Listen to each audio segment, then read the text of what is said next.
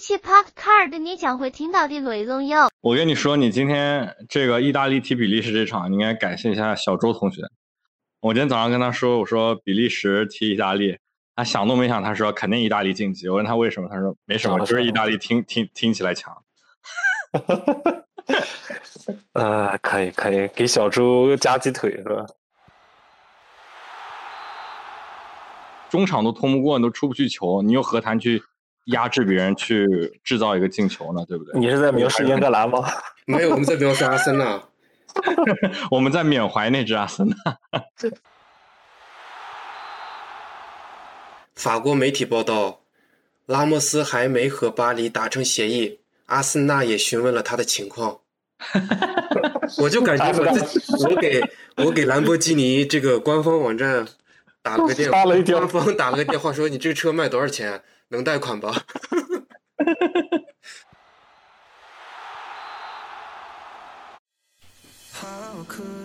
波斯抽检，聊卡为先。大家好，欢迎收听新一期的波卡青年。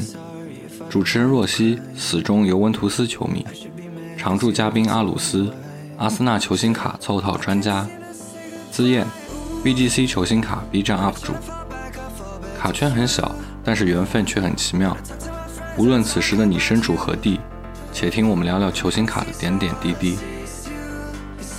欢迎大家收听波卡青年的第六期节目。今天还是依旧我若曦，还有子妍，还有阿鲁斯，我们三个人为大家带来全新的一期。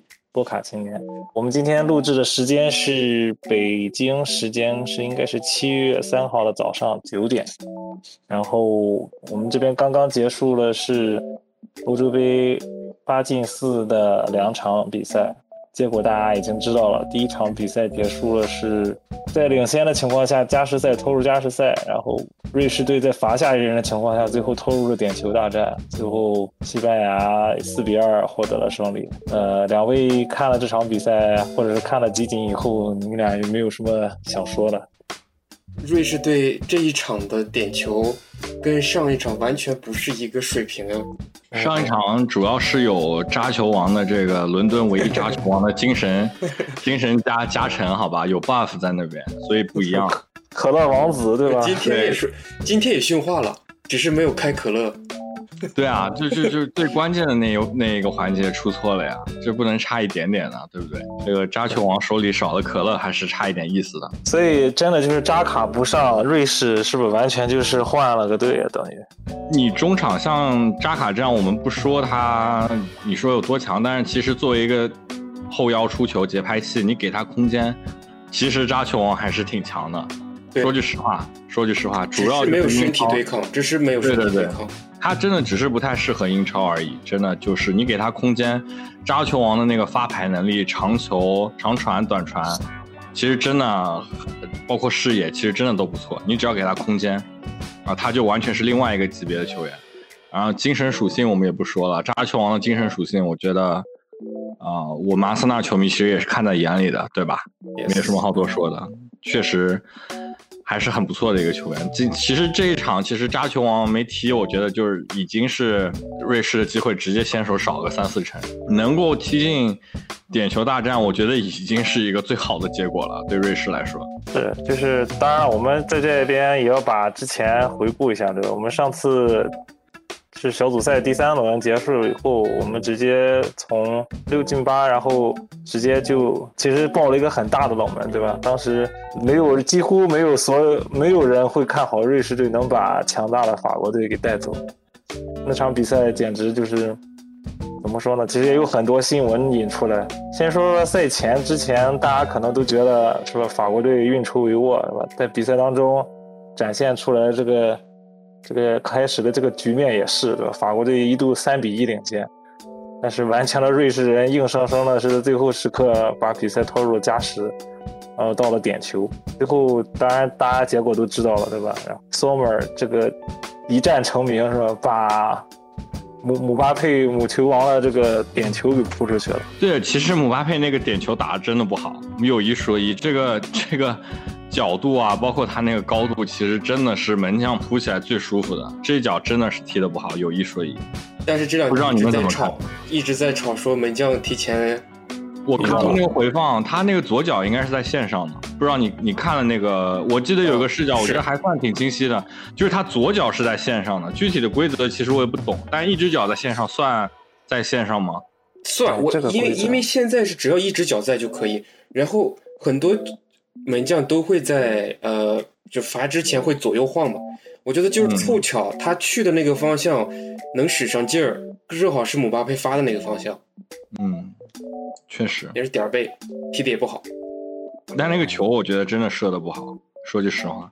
而且那场比赛我讲句实话，其实法国三比一的时候我就没看了，然后 后面时间时间算算差不多了，你知道吧？看看结果，然后一发现，哎，我靠，怎么踢？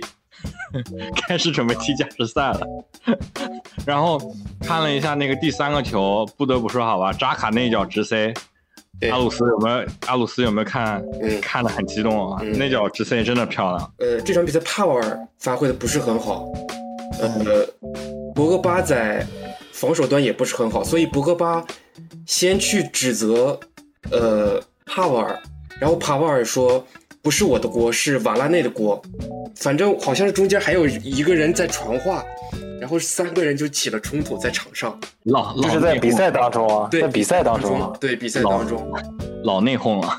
对场上内讧，这哎，其实我觉得没什么好争的，尤其是最后一个球啊，就是姆是博格巴中场被抢断的吧？这个时间点。对，是他被抢断了吧？你说这，我觉得就是这种，你说成也是他，败也是他，对吧？这个他打进了三比一那个球，我都关电视了，对吧？最终最后这个时刻，中场这个位置被人这样抢下来，然后打入了一个绝平球，我觉得很伤士气大。部分的锅要这个要要背在他身上了，个人观点啊。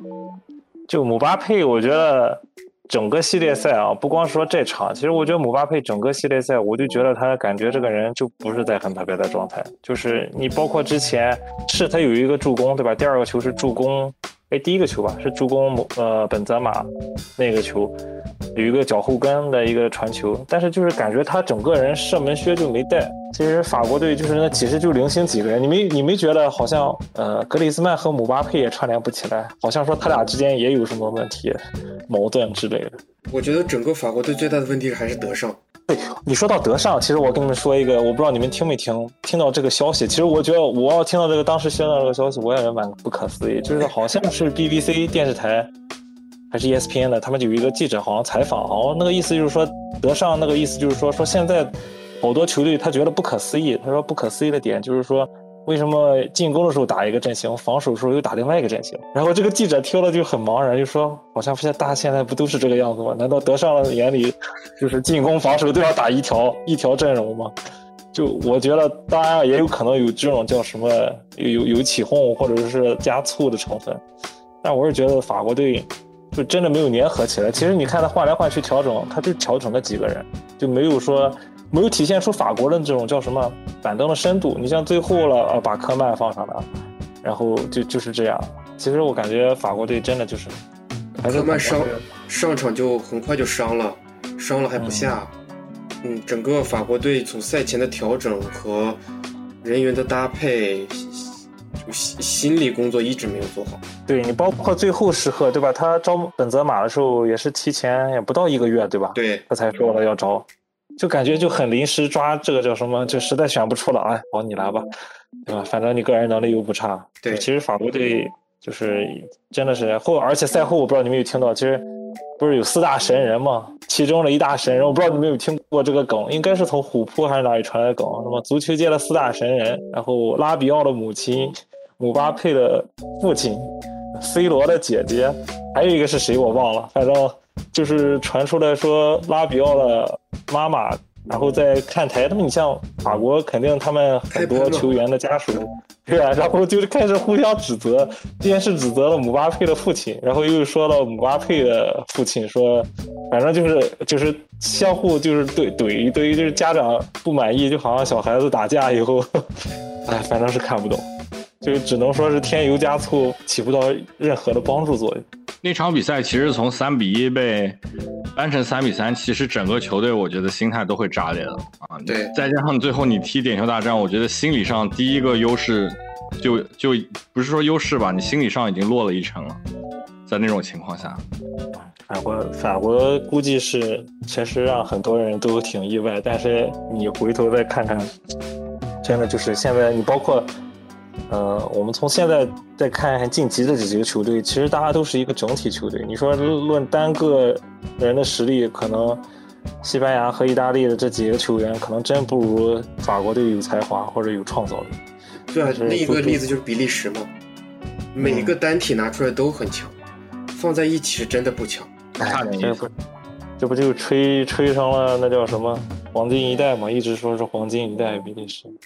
哎，既然说到比利时了，我们再回首看一下，是吧？比利时也是从从十六进八的比赛当中，先把葡萄牙淘汰了。这场比赛其实也是两大黄金球员的一大比拼吧。C 罗最后，其实你现在想想，C 罗代表了葡萄牙和比利时放一块比，然后比利时。获胜了。当时你觉得你们这两这场球，你们觉得意不意外？我的话觉得这两个球队，我当时反正感觉是六四开的。我觉得还是比利时赢面大，说句实话。所以结果对我来说并没有太出乎我的意料，是吧？萨梅多没上场是关键。但是我记得这场比赛很脏的一个球员，就是葡萄牙队那个替补，就是应该是替补后腰吧？对，后腰他是二十六号，二十六号。帕琳娜，帕琳娜是来自葡萄牙竞技的人，他的其实那个铲德布劳内那个球，应该真的按道理讲应该是张红牌，然后之前也拉卢卡库，对对，这就有点太太夸张了。而葡萄牙的场也是，我感觉是完全找不到任何的叫什么进攻的套路，C 罗也很孤立。B B 费从曼联出去是真的不会踢球，我觉得可能还是战术问题吧。你看。其实我现在想想，就法国和葡萄牙相继被淘汰，你包括整个死亡小组的四支队全都被淘汰，呃，甚至再把德国队算进来吧，就除了我说除了匈牙利真的是靠意志品质，对吧？人家最后站着死，剩下这三支队，我说心里话，我不觉得你们都没有看出来，就是这三个教练真的就是很死板的那种换人方式，就是哎，到最后不行了，好吧，葡萄牙就把菲利克斯怼上来了。看看板凳席上还有谁？哎呦，还有席尔瓦，那我把席尔瓦也扔上来了。啊，还有毕费，那你也上吧。就最后都是这种没有办法的情况下，堆一堆人上去打。但是这中间还有个问题是，这个组的休息时间都很短，是吗？对，呃，就跟他们最后打完了哦。对，然后瑞士也一样。其实你想想，瑞士打完法国十六进八，打完法国再打这场，中间就隔了两天。嗯，而且两个场都加时。都到点球，对，这确实是消耗比较大，对，消耗太大。而且说句实话，你死亡之组，对吧？他们踢三场小组赛的比赛强度，强度太大。干到最后一场，对对对，和别的小组其实还是不太一样的，消耗的其实肯定是比别的组要大一些的，我感觉。然后现在不就变成？真正的死亡之组其实是菜鸡互啄嘛，当然是一种笑谈啊，但是 可能有一方面的原因也是这个本身就是大家互相厮杀的比较比较激烈，然后就提前已经消耗完了。嗯，你要这么说也是，不能忽略体能包括时间限制方面的一些影响。但就是你看比利时打完了葡萄牙晋级，我觉得在我看来，我一直都预测，我觉得比利时是能过葡萄牙，但是打。意大利今天这场比赛，我是觉得真看完整场，我觉得就是包括那个点球吧，其实那个点球我真是勉勉强强给了个点球。多库不得不说是吧，再次让那个子妍长脸了，对吧？哎，我靠，这个终于预测对了个人，好吧，没有打我的脸，挺好。就多库这场，我不知道没看细细的这个统计数据，但是他我感觉他尝试过人或者是过人成功，应该是全场应该是比较高的吧。他好几次我对他的特点就是他特点就是喜欢带球往前突，有的时候我觉得确实有点过于粘球了。但是你说一个年轻球员，你感觉先把自己的特色先踢出来，对吧？后面呢还可以慢慢雕琢，这是他一大特色之一吧。我觉得今天意大利可能没有唯一没有限制住好的点，可能就是刀库这个点，因为可能也是对他不熟悉。但是你说其他点，我觉得今天意大利真的把德布劳内掐的蛮死的。我跟你说，你今天这个意大利踢比利时这场，你应该感谢一下小周同学。我今天早上跟他说，我说比利时踢意大利，他想都没想，他说肯定意大利晋级。我问他为什么，他说没什么，就是意大利听听听起来强。哈哈哈哈呃，可以可以，给小猪夹鸡腿是吧？意大利就是，其实我是觉得整场比赛怎么说呢？就是呃，有一段时间也是，其实对面有互相攻守，其实有一段时间我也蛮虚的，我就感觉我好像感觉控制不太住，但后面慢慢踢还行。我感觉就是意大利现在就个人能力不是特别突出，但是整体性打得特别好。你包括今天把德布劳内，这是一个点。其实还有另外一个点，我上一场其实阿扎尔对吧？阿扎尔的弟弟其实也蛮有蛮有攻击性的，但是这场比赛感觉他也没有什么任何的输出。对，所以不得不说吧，曼奇尼其实还是有两把刷子的，嗯，但是唯一今天我确实觉得有点难过，或者是虽然赢了比赛，但是就是我不知道你们俩没有看，因为后续我一直关注消息嘛，就是比赛当中啊斯帕纳佐利他有一个非受迫性的就是一个受伤嘛，当时是跟就是跟呃哈扎尔小阿扎尔两人在追一个球，那他可能发力的那一下，他好像他的左腿就是明显感觉就是就没有力了，就倒下了。后来我又关注了推特，我看一个西班呃一个意大利的记者发说是跟腱撕裂，呃，我这个新闻这个具体内容可能还要有待确认，但是感觉应该不会是假新闻，所以也挺遗憾的，他可能就不光是告别了整个整个欧洲杯吧，甚至可能未来的一年都要进行康复训练。我觉得莫里尼奥肯定炸了。但说起来，真是意大利每一每一次杯赛都会出来一个非常厉害的边后卫，哦，伟大了格罗索是吧？还真是。每一次都会出来个新人，也不能说新人吧，就会有一有个人闪光。但我觉得斯帕纳佐利可能是在历史就是往回推的话，可能真的跟你包括你像卡纳瓦罗，包括格罗索，我觉得他比他俩人都强。就是他真的是覆盖面积，嗯我我们可以后来后续再看看他的数据，就简直就这个人就可以把左路那条线从头打到尾，你懂吗？嗯，就我感觉整个杯赛我都没有看到过这样的一个人，除了我可能除了是那个谁吧，可能葡萄牙没有没有上的被我写进死亡笔记的坎塞洛可能能做到，但是我觉得除了坎塞洛，斯潘纳佐利这个简直是让大家重新认识了这个罗马的真的，蒂尔尼在呢。对啊，我刚想说，第二尼，第二尼不是啊，覆盖一条左边路，第二尼做不到吗？还是可以看，还是可以一战的好吧？我是说第二尼不是因为受阵容限制，他不是跟那个谁要来回换吗？他也不可能一直在他国家队踢左中卫的，确实轮不到他一条对吧对，确实是。对，我是说说以国家队啊，当然了，你要俱乐部肯定的，那那肯定不能，当然不能忽视，对吧？这这是蒂尔尼的，这是死忠死忠粉，我们啊，对，还有一个，我我我今天看球发现，意大利过中场是真的快，他从后卫线拿到球，再往前面到前场，不管是带球还是一脚出球，直接传到前场，他通过中场的速度是真的快，就是基本上会把德布劳内和这个哎略掉了现对对。现在的彭彭头是谁来着？维特尔，呃，维特尔，维特塞尔。他俩这个还有迪拉曼蒂，他们三个人的中场线就对，贝拉曼斯直直接就过了，非常的快，就让我想起来前几就是很多年前阿森纳温格时代的阿森纳，中通过中场速度非常快。对，你就就是说怎么说呢？你这个球队就感觉他这一整段时间内就很有压迫那种感觉，就是因为你很快速通过中场，你的球一直是在对方的进攻三区，嗯，就是最有威胁的那个三分之一的半场，你不管是左右来回倒，就是你在那个区域里边，你给别人造成的持续性的那个压迫力很强。你要是一直压制，一直压制，其实就很容易进球，对吧？那你有些球队太过于便秘，你中场都通不过，你都出不去球，你又何谈去压制别人去制造一个进球呢？对不对？你是在描述英格兰吗？没有，我们在描述阿森纳。我们在缅怀那只阿森纳。天呐，就是其实，呃，多了不敢说。我是觉得若日尼奥，其实在这里面，你看起来若日尼奥不是一个特别怎么讲，就是像克罗斯啊，或者是像像德布劳内那种，但可就可能像你们说，他可能就是这个怎么讲，他出球可能比较快，然后就就比较容易会就是不粘球，对吧？他可能是那种不粘球的那种中场。而且左边右边两个边锋其实插上很快，尼西涅和巴雷拉，对吧？对，非常快。我觉得其实意大利如果有一个强力的中锋，但这个确实是全世界都缺。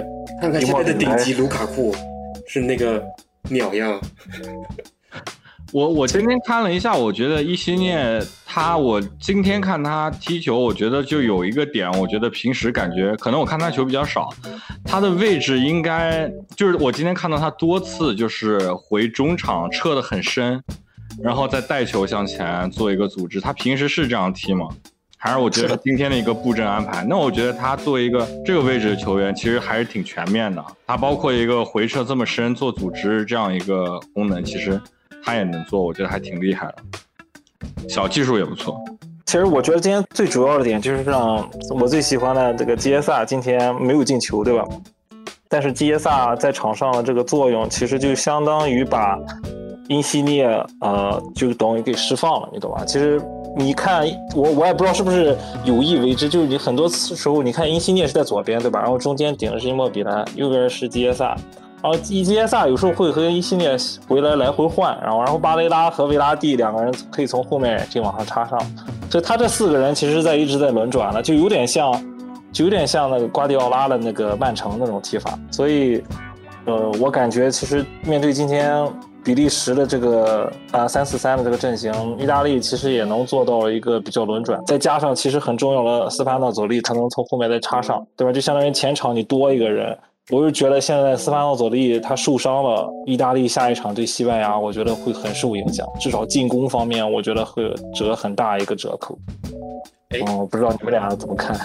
说起这个，你们有没有感觉，就是现在不管是看什么比赛，只要是边锋内切，呃，或者是中场的后腰，或者是中场插上。就会很容易进球，但是只要是边路传中，呃，就很难，因为我我是感觉不像以前了，以前是那种下底传中的边边锋或者是呃边后卫很多，然后中间有就当年很流行的高中锋，一球就克劳奇吗？对，现在就很少这样的打法。就我们像我们说了，其实现在你说全世界不是都缺高中锋吗？你说现在算算下来，我国我觉得瑞士的萨弗鲁奇可能是剩下几个队里面为数不多的高点中锋了吧？哦，其他的你说有高点中锋吗？我感觉都没有。就这几场看下来，能闪光的全是边锋内切，像多库也是一样的，他基本上没有下底，全是内切。对，因为现在都。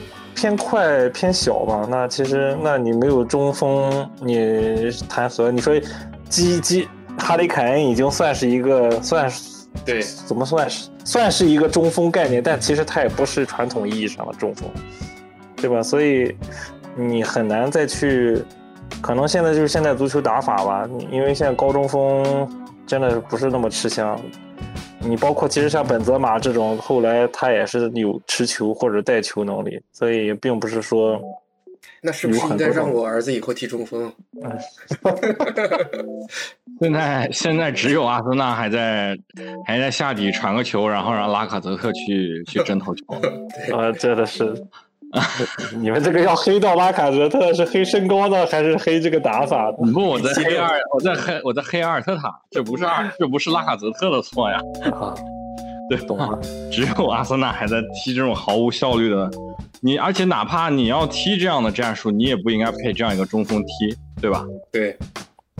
好，那我们再说说今天刚进行的另外一场比赛吧。怎么看西班牙这个拖泥带水的打法？打打，明明可以这么常规赛结束战斗，非要拖到点球，这是要这是要练练点球吗？这是要？哎，我我我不踢，我就是玩儿，就就就是玩儿。反正能控球，我看我球，我那这场球我没看，但我看了一下数据，还是一如既往的那个控球率，我看着真可怕，二十八脚射门，对吧？然后控球率也顶在那边，我也是不知道为什么这个球是拖进点球大战，你们有没有人给我复盘一下？我都看数据。其实我觉得莫拉塔这场踢的还好啊，我不懂为什么恩里克这么早就把他换上来，换上莫雷诺以后，我感觉效果不知道那个现在西班牙的球迷，嗯，还怀不怀念当时比利亚和托雷斯的双中锋？反正不光是怀念这两个，我跟你讲，我今天有一个皇马的球迷，他跟我说说，你说但凡这场比赛是吧，你带拉莫斯也好，你带伊斯科也好，是吧，你带一个纳乔也好，三个带一个都不会成这个样子，然后恩里克就一个也不带，那你说这怎么踢？最后又是习惯性的换奥亚萨瓦尔，对吧？我我我已经看透他了，他是肯定不会让奥亚萨瓦尔和和那个费兰托雷斯两个一起上了，就至少就是把费兰托雷斯榨干了啊！奥亚萨瓦尔，你上吗？阿鲁斯，你你说说吧，这两个人我们选的就不能同时一起飞，就非要单飞。对，就我实在是搞不懂恩里克，就这个人非常的让我觉得是很就很拧巴、很别扭的一个人。我还是要吐槽拉波特是吧？这个家伙今天间接助攻了，等于沙奇里。哦，对，哎，对反正，说起这个，我们说起西班牙，我其实挺想聊那个什么的，你佩德里的，哇，佩德里，就是欧洲杯结束，马上要开始欧呃奥运会，嗯其实很多球员是不会两个比赛同时去参加，因为是对体能的要求太高了。但是西班牙招了呃六个，招了六个对，其中五个都在海外俱乐部，是俱乐部有权拒绝放球员去参加奥运会，但只有佩德里是在巴塞罗那，国内俱乐部是无法拒绝西班牙足协的要求的，所以佩德里必须去参加奥运会。哇，合的是这样，我天哪！这是不是奥运会踢完了直接新赛季了？呃，我感觉差不多了吧直接开始，因为奥运会是七月十一，呃，八月十一号还在踢，如果能到后，就是后面淘汰赛的话，那他等于英超已经开始了，英超是十三号开始，八月十三号开始。那这真的是往死里操了，这个这个强度太高了，我觉得一整年没休息了。佩德里在这儿都能踢上主力，去了 U 十三肯定也是主力啊。对，没错，这个真二十三，的是二十三，对 U 二三，我觉得就完啊对全啊对，今年一整年几乎就等于没休息了，这真的是十八岁，哎呀，真的是，我觉得会有问题的，不能消耗的有点大。对，年轻人不能这么踢。威尔希尔经我看我已经看连续被炸了六十几场了，如果把这些都算起来的话，我我觉得有点太过分了。就是西班牙哦，原来还有这个规则，对。那其他其他的俱海外俱乐部，也就是说都同意了，就是让让他们去踢了。不，全拒绝让吧了，全拒绝了。了，费兰不让他们。托雷斯他们都全拒绝了，怎么可能？哦，好吧，对。呃，一开始是四个人要继续踢，西班牙是有四个人，我那剩下两个忘了，反正我就记得是佩德里、费兰托奥亚萨马尔好像也有吧？有没有奥亚萨尔？有奥亚萨没有奥亚萨马尔，他二十四，然后可以可以带超龄吗？可以带两个，我记得。但是三个超没有龄还是我记得就只有这两个是相对来说比较有名的，然后费兰托雷斯直接曼城就拒绝了，因为要他的理由是英超开赛早，但是佩德里没法拒绝，俱乐部没法拒绝。哇，这佩德里真的是就就榨干了哦。阿森西奥，阿森西奥我看了，呃，又把阿森西奥招来了。哦，还有三八六四，你知道吗？塞巴罗，斯。嗯，嗨，有我看有奥亚萨瓦尔，我看了是有奥亚萨瓦尔，那皇家社会也没法拒绝吧？那不哦是那就国内对，那就没法拒绝。对奥拉莫嘛？但还奥拉莫才能踢。奥亚萨瓦尔倒是欧洲杯没怎么上，呃，奥亚萨瓦尔其实我感觉其实，哎呀，我不知道他对西班牙这场怎么踢，我感觉其实可以把奥亚萨瓦尔先放，如果他们想赢的话。好，那我们再看一下下半区，下半区明天要踢两场比赛，对吧？我们三个人共同看好了英格兰，是吧？给我们长了不少脸。自一九六六年，呃，欧欧洲杯以后，把德国终于爆了，对吧你？知道不容易不容易。看了这场比赛，然后看了一些统计，我才知道英格兰这么弱。你说说看。你看啊，第一个你刚说的，一一九六六年以后第一次赢德国，嗯，然后呃上一次四次零封，在杯赛里四次零封就是一九六六年那一次，啊，然后英格兰在欧洲杯历史上第一次在淘汰赛阶段九十分钟之内获胜，之前的战绩是两平四负。对，没有错。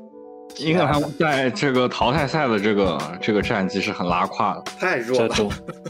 这总算是扬眉吐气了吧？所以为什么你看英格兰球迷，天呐，都欢呼兴奋成好像真的已经夺冠了？你要是不看最后到底这是什么比赛的话，哎，也难言吧。就是其实英格兰也是终于了，对吧？这个阵容，他也确实是印证我们之前说的了嘛，就是说我们以前之前一直就是说他这个进攻没有调节好，但这个防守抓的，当然也有一部分运气成分啊。德国也是有机会进球的，但是整体防守确实今年做的不错。对，呃，就啊，再吹一下自己吧。菲利普斯这次一场比赛十三次夺回球权，哇，这应该是系列赛当中最高了吧？我觉得他是整个这个杯赛打出身就是能打出身价最多的人吧。对，他和大米这两个后腰放在那儿，确实是很安很安稳，对很安稳军心。对，覆盖面很广。嗯，进现在英格兰给我的感觉就是进攻看缘分，对吧？我们先抓防守，进攻看缘分，就是这样。呃，你们不说说你们的萨宝宝这场首发是吧？我们看了不都觉得萨萨卡是至少上半场是全场最佳？对，我就觉得反正萨宝，我们平时看那个阿森纳比赛都知道，真的不容易，拿球护球能有一点推进能力的，真的阿森纳现在也就就他。呃，然后其实我那天听那个两杆老烟枪，严老师跟潘老师说，这些后卫线英格兰后卫线的人都会找自己的队友，像呃凯尔沃克会找斯特林，呃，然后中间的马奎尔马会挑马威尔去找，哎，找谁来着？卢克肖吗？卢克肖，对，都会找队友，因为平时就踢得多嘛，但是没有人给萨萨卡传球。这个，这好吧？哎呀，其实萨卡上半场，我记得这场比赛我记得很清楚，我萨卡上半场应该就是英格兰尝试突破过人最多的一个球员了，他制造好几次这种杀机啊，就是他。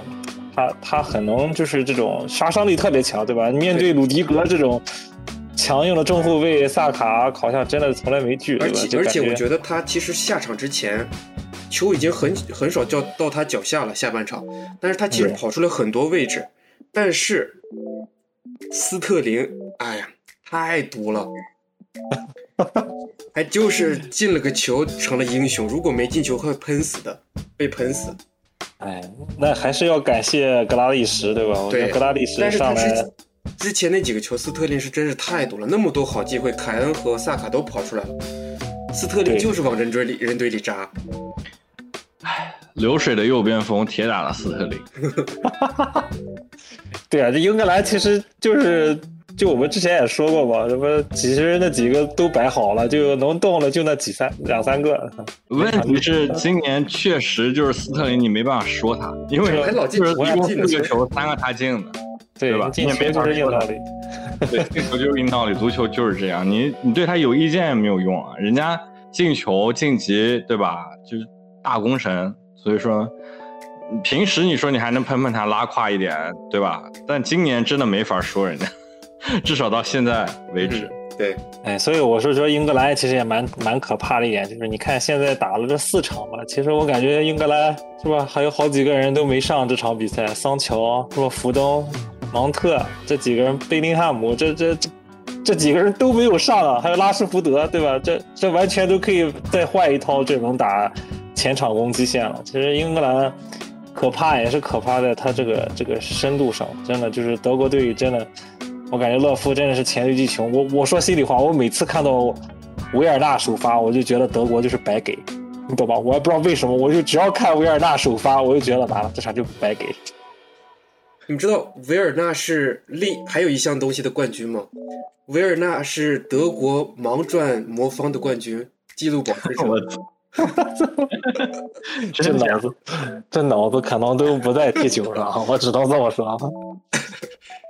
真的，这这就把维尔纳就上半场有一个很好的机会也没有打进，对吧？你你不能说说是吧？包括还有穆勒，对吧？那个单刀就是这就是快乐足球送的一个助攻都没有打进。其实哎呀，就也很难讲。就英格兰就是怎么说吧，就是其实就是有有这个实力，但是也是还是有一点点运气。我觉得这运气成分也是在的，不能说没有。我觉得 英格兰其实他们现在就是稳固好防守，然后前场那三个人对吧？凯恩、斯特林是铁打的，你就随便换谁上去首发，其实根本不重要。反正踢不了了就就换人冲呗，对吧？进攻其实就纯看天意了，我觉得。反正板凳席上选择多。明天打乌克兰，你觉得？我觉得你还能在这出幺蛾子吗？这场比赛出不了，应该是出不了，是吧？我觉得英格兰这个决赛，好吧，希望不要被我打脸，希望不要打我的脸。英格兰决赛，好吧？英格兰，我觉得英格兰决赛下面那那要真是英格兰决赛，那我那我希望像我说的，什么意大利和英格兰能能决赛，这是最圆满的。这个就是看那个意大利化的英格兰 踢踢现在这个 这个进攻对吧？锋芒毕现的意大利，哇靠，这可太有画面感。所以那我们再回来说说，那你觉得英格兰碰下面的两个丹麦和捷克，就完全两个谁都不怕吗？还是你不觉得丹麦或者杰克有能黑到底的成色？呃，足球当然什么都有可能发生了，但是我们都已经都之前都占了英格兰了，只能硬挺他到底了。其实杰克在场五开嘛，我觉得英格兰给我的感觉就打谁都输五开。欧洲中国队，欧洲卡卡西呗。我现在就想说，桑乔究竟有没有机会好好打一场？我是觉得明天乌克兰感觉搞不好看首发吧。我觉得桑乔搞不好，他应该让桑乔上来先。有有人说这是这是南门藏的大招，但现在给我的感觉，桑乔在整个英格兰的这个边锋顺位里边排在最后面，在在在福登 福登萨卡之后是吧？福登萨卡、格拉利什，还有谁啊？拉师傅。拉师傅他也可以打边，我感觉桑乔就顺位就是在最后的，给我现在的感觉就是托底，真的就是托底，还是说真的是状态不好？他德甲收官踢的状态挺好的呀。不，你要说状态不好，我觉得至少比姆巴佩好。我说心里话，姆巴佩真的让我看到了下限了，真的是。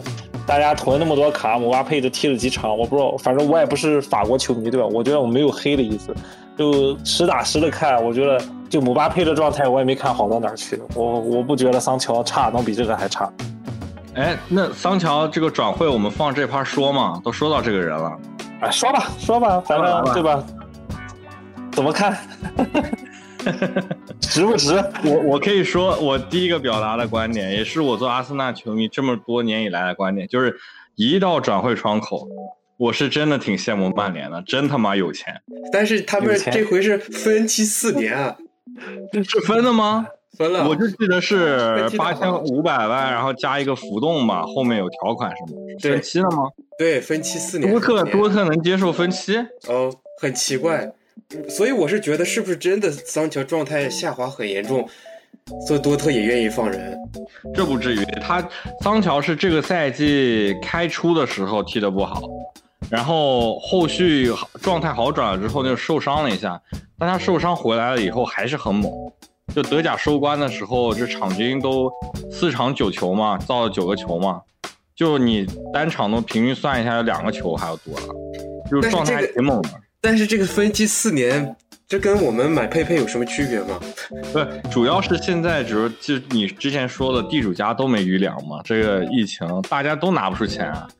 你现在比如说想要卖卖个好价格，你我感觉你只能这样。现在我就这么说吧，能一口气掏出一大笔钱一次性付清的，整个世界上俱乐部都没几家。我觉得就曼城、巴能曼城、大巴黎、大巴黎，就就是你要一口气能一下子砸不分期的，我就我感觉太少了。那确实，我倒是很期待，就是，呃，桑乔去了曼联以后，会导致一个，就是怎么说呢，链式反应吧。我看多特需要买什么样的边路，曼城是不是呃，不是曼联是不是该卖个边前前场？太多了啊，对，确实是。哎，你说多特有没有考虑来考虑一手那个桑乔的好基友？对，我我刚要说这个，对。多特，这样我们就这样我又起飞了，这样我推荐的卡又起飞了。多特把尼尔森租走，不是买断。对啊，租一年，租一年看看嘛，对吧？嗯，而且我还挺期待那个桑乔回来打英超是什么样的效果。这个我现在暂时抱以一个这个吃瓜群众的心态。我我我有非常大的问号，他回来能不能打得好？对我很好奇，我真的很好奇，他回来打英超是一个什么样的效果。不过说句实话，桑乔这个打法其实还挺要一个攻击属性强的边后卫在身后支持的。他如果是在左边的话，曼联应该是肖，其实还挺不错。嗯哼，对他打，要是他打他要是打右边的话，不过万比萨卡虽然传中拉垮了一点，但其实上下的能力还是挺也挺不错的。他在哪个边应该都不吃亏，应该还是有人能配合的。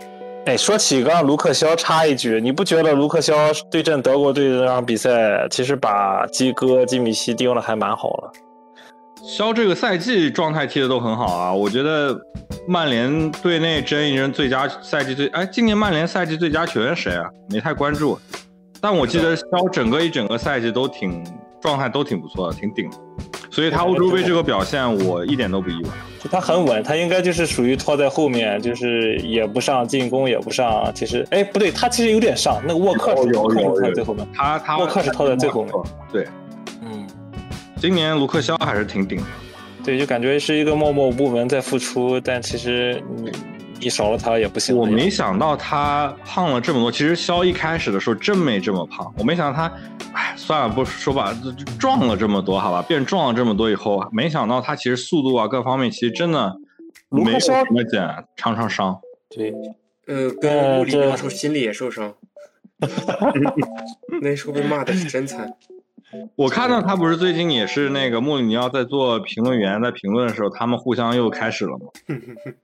没有，他他跟那个穆里尼奥是有两个人之间应该是有 beef 的，对，很大的 beef，、对对对，很大的 beef。然后呃，反正什么肖就是最近他对那个肖比赛，然后又做评论了，然后肖就说，反正应该他应该关注好他自己的事情，对吧？别再来管我了，类似于这样的。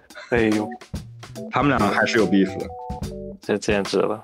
哎，说完这一个大转会，还一个大转会是吧？水爷要去大巴黎了，这个消息够不够炸？大巴黎这个这个赛季的这个转会，我觉得很炸裂，好吧？不止水爷一个人，呃，还有那个关心的那个拉夫利物浦的那个啊，对，阿什拉夫，利物浦的那个中场，嗯，呃，维尔杜姆，维尔杜姆吧，对对对对维尔杜姆。哦，我觉得反正今年大巴黎的这个动作很迅速，也很快。我给你们读一个新闻啊，法国媒体报道，拉莫斯还没和巴黎达成协议，阿森纳也询问了他的情况。我就感觉我自己，我给我给兰博基尼这个官方网站打了个电话，官方打了个电话说你这个车卖多少钱？能贷款吧？哎，你俩这自黑啊，离谱！天呐！太离谱了！那我看到还有，你说我我之前跟那个阿鲁斯说过的，跟我厂传转会绯闻呢，身价转会费超过四千万呢，我一概不信。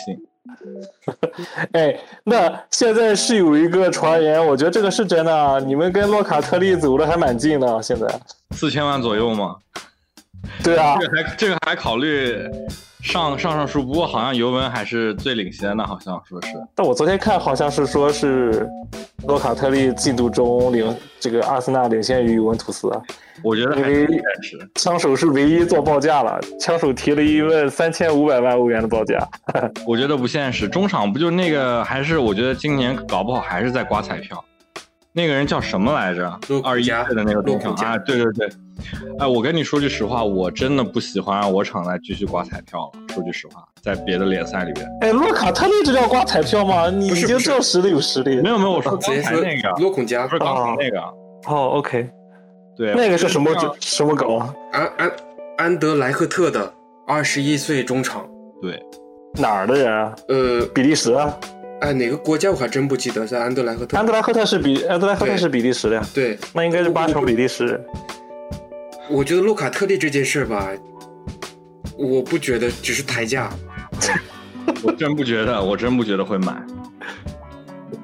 你场不需要这种这种攻击油，对吧？不需要，但是没这个钱。买了他就买不了别人，是这个意思吗？不先卖点人，怎么来的哪来的钱呀？哎，传传传传半天，没有一个好钢好用是用在刀刃上了。啊，而且我觉得很大的问题是卖不出去人。就对而且我们想买卡，先出一波卡才能买吧？这出不了卡的话，怎么买卡呀？是啊，这这个这个，而且是就是第一转会目标定本怀特这件事情，我就已经觉得很离谱了。本怀？特还是可以的，我觉得可以。我看了很多集锦，就就我我知道，就是说，那你说他要来，我当然欢迎了。但是我觉得就是说有个优先度，对吧？假设你现在还没卖人，假设你现在手里有五千万，你第一个转会目标是不是要再撸一个本怀特？我是打一个问号的，对吧？就比如说你卖了呃别人，你有更多的那个钱进来了以后，你再去撸它，和你把它作为你的第一转会目标去去搞，我觉得还是我打一个问号了。好吧，我反正自己我觉得其实优先其实还是解决腰的问题。但现在反正对是，但是这里面有很大的问题是现在俱乐部的户口本不够。对，这也是一个问题对啊，都是问题。对，所以只能我觉得他们也有这个考虑。嗯，如果你想把桑乔再租出去，啊，不是不是桑乔，什么？不好意思，那幻想了幻想了，把桑乔租出去。把桑乔的铁哥们儿、铁靶子尼尔森租出去的话，这户口本就又不够了。哎确实扯得有点远了，我们看看还有什么别的转会吗？呃，瓦拉内，瓦拉内，曼联呃，曼联，太有钱了，曼联，我就说，真一到这个转会窗，我就羡慕曼联，真是有钱。太有钱了。就现在标皇马说是七千万，然后呃，曼联说希望五千万，我不知道这个协议能不能达成，可能还会差那就是。要是达成了，就是瓦拉内配马奎尔。我总感觉马奎尔是不是应该配一个速度快一点的中后卫打？不过瓦拉内这种级别的，说句实话，嗯，也也没什么可挑的了，真的又来，我还是以为比其他不强。那现在的中后卫是谁啊？除了马奎尔，他一般不是搭林德洛夫吗？林德林德洛洛夫图安泽贝，啊，还有谁啊？啊，拜利。啊，对拜拜利 对对对是他是他，拜利。好的中后卫真的是稀缺资源，也是值得拿钱砸的。像以前其实感觉后卫都不吃身价，对吧？嗯自从我感觉中后卫身价起来，我感觉就是从范戴克起来的，好像当时那个利物浦是花了七千五百万吧。嗯哼，我当时整个人都觉得这新闻，我一开始我怀疑我是不是听错了，嗯，结果事实证明，这个现在这个当今足坛好的中后卫我觉得你舍得拿钱砸这个价是不是买斯通斯啊？五千五千五百万，哦，斯通斯当年好像确实也是挺贵的。对。对对对对对，但斯通范戴克当时那个价格就是太夸张了，我当时觉得嗯，放到现在都是很顶的价格，但事实证明有用。这次欧洲杯斯通斯还是很稳的。嗯，反正没什么大错，感感觉目前看来是吧？因为也没失球，那英格兰现在说句实话，中后卫不犯错，我觉得一就是能稳定不犯错，就是好的中后卫，嗯对不对？他能该处理完的事情都给你处理干净，就已经挺顶了。说完这个，哎，再说说另外一个转会消息，好像最近看说 AC 米兰可能把乔尔沃汉卖掉以后，现在无限很接近的那个埃弗顿的中场阿梅斯罗德里格斯，所以我不知道这个交易这一轮又要走了，因为这轮可能觉得是不是教练也不在了。不喜欢贝爷，哎，对啊，这个要另说了，对吧？贝尼特斯，我们对我们之前三期之前第二期吧，我们不是一直说贝尼特斯应该有工作了吗？贝尼特斯，所以二号的时候宣布已经被埃弗顿签下了，对吧？搞不清楚他俩人有合作没有踢过吧？他俩应该没有一起合作过，没有。所以不知道哈梅斯罗德里格斯登陆意甲，他也是辗转多个赛场的人嘛，也也买也蛮埃弗顿蛮少见其实我觉得就是他们其实就是说全首发主力的阵容啊哈，其实真的是不弱的，但我觉得这个队真的还是差一点深度，就是那个替补的深度，就感觉他们只要伤一两个关键的人就，接下来就很拉垮。我觉得这是埃弗顿这么多年来一直有的一个问题。而且贝尼特斯去的这个也是从利物浦去了死对头，也是很搞笑。他自己号称自己我不是利物浦民宿，我是呃，莫西塞德郡民宿。这是撇清关系是吧？说到这个埃弗顿，我插一嘴，之前在传阿森纳买勒温，你怎么看？假就我们假设假设有钱买，就是比如说把拉卡卖了买他，可以，疯了觉！得是好还是坏？我觉得好，年轻嘛。我就是我特别我特别想要这个发生，我跟你说，嗯，我觉得既然塔子都已经踢这种战术了，很适合。来个勒温，你说是不是起飞了？对啊，有一说一，好吧，简单插嘴，就去年这个战术，上赛季这战术配的不是拉卡是勒温，真的起飞了。嗯，拉可射术是可以，但是他现在职能不是射是重要的，他现在都是撤回撤背身拿球。其实如果有一个比较好的中场，就不需要做这个脏活。而且说穿了啊，我看埃弗顿的球，其实勒温背身拿球这个功能也有？真的不弱，真的不弱。而且他高空把球做下来，他人天生身高摆在那儿嘛，对吧？对，他其实也更有优势一点。所以说，我觉得其实应该算是一个一个提升。如果两个人能对换掉的话，是一个这个位置上的提升，还年轻。户口本。嗯，哎，没钱呢。说完说完教练，我们另一个球队也终于找到了主教练了。这次终于请到了一个，我不知道你们俩熟不熟悉这个教练，来自葡萄牙的主帅努诺桑托。这个人来了个弱化版的穆里尼奥，穆里尼奥 mini，为为什么这么说？这个人之前教过什么？波尔图啊，以前是波尔图的，然后也是打防守反击的。我去，搞半天还是找葡萄牙人。嗯，天哪！所以是穆里尼奥 mini 嘛。那好吧，这个凯恩，你们觉得留得下吗？我觉得八成走不走了吧？这还能待得住吗？肯定待不住了，除非热刺狂买，对吧？又不现实。这个之前不是号称一亿的那个报价都被拒绝了，我估计这报价都拒绝了，搞不好还真难走。那那会还有什闹脾气啊么球队？？也对，但我觉得以凯恩的这个职业素养，虽然是虽然是隔壁的这个对吧竞争对手，但他职业素养，我觉得应该还是没什么可黑的吧。你说真的要闹转会、罢训或者搞搞抽更衣室这种，我感觉凯恩好像不太会做得出这种事情。嗯哼，嗯，看戏行，哎，其实如果布基蒂诺没没走，热刺其实可以的。对啊，谁知道当时是吧？呃，这这是一一时兴起，对吧？对其实波切蒂诺，我感觉哇，你要这样说来，波切蒂诺下赛季接这么大一个盘，我天哪，我，真是，能真是住吗？对啊，这是游豪华游轮了。对对，你不要忘了，还有刚刚把意大利国门对吧？多洛鲁马也买掉了，哦对对对他也买了呀好像对。去了呀！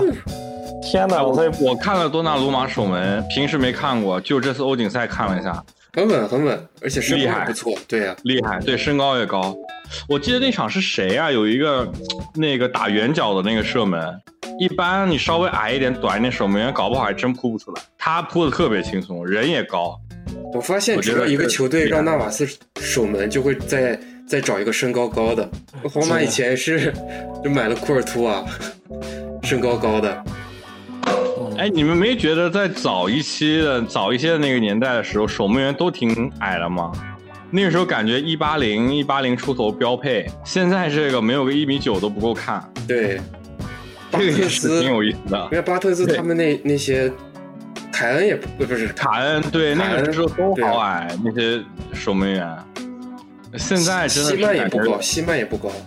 对啊，我觉得现在对守门员也是都是一九零起的了。你我都感觉低于一九零的，我感觉都不够看，都感觉天天然是一个弱势，你知道吗？对对，这 还有一个主教练维埃拉去水晶宫了。哦，对对对对对，没错没错。谁那个还还还是谁说哦温格对吧？温格还挺他，温嗯，格会说那个维埃拉会是水晶宫一笔不小的财富，梅梅西梅西怎么了？自由？球员了。自由球员了，七月一号开始，你们觉得他会续吗？他不是续了吗？没续没续了没续？他去正式正式成为自由球员了。对，巴萨已经把他的信息都删掉了，Really？因为已经没有合同了嘛。对啊对啊哎，，我怎么记前一阵儿他说他说他继续在巴萨再效力两年吗？不是因为他好基友来了吗？阿奎罗他要走但是这，但是书面的合同是没没签的，我天哪，这所以阿森纳会不会又打电话？阿森纳会不会又打电话？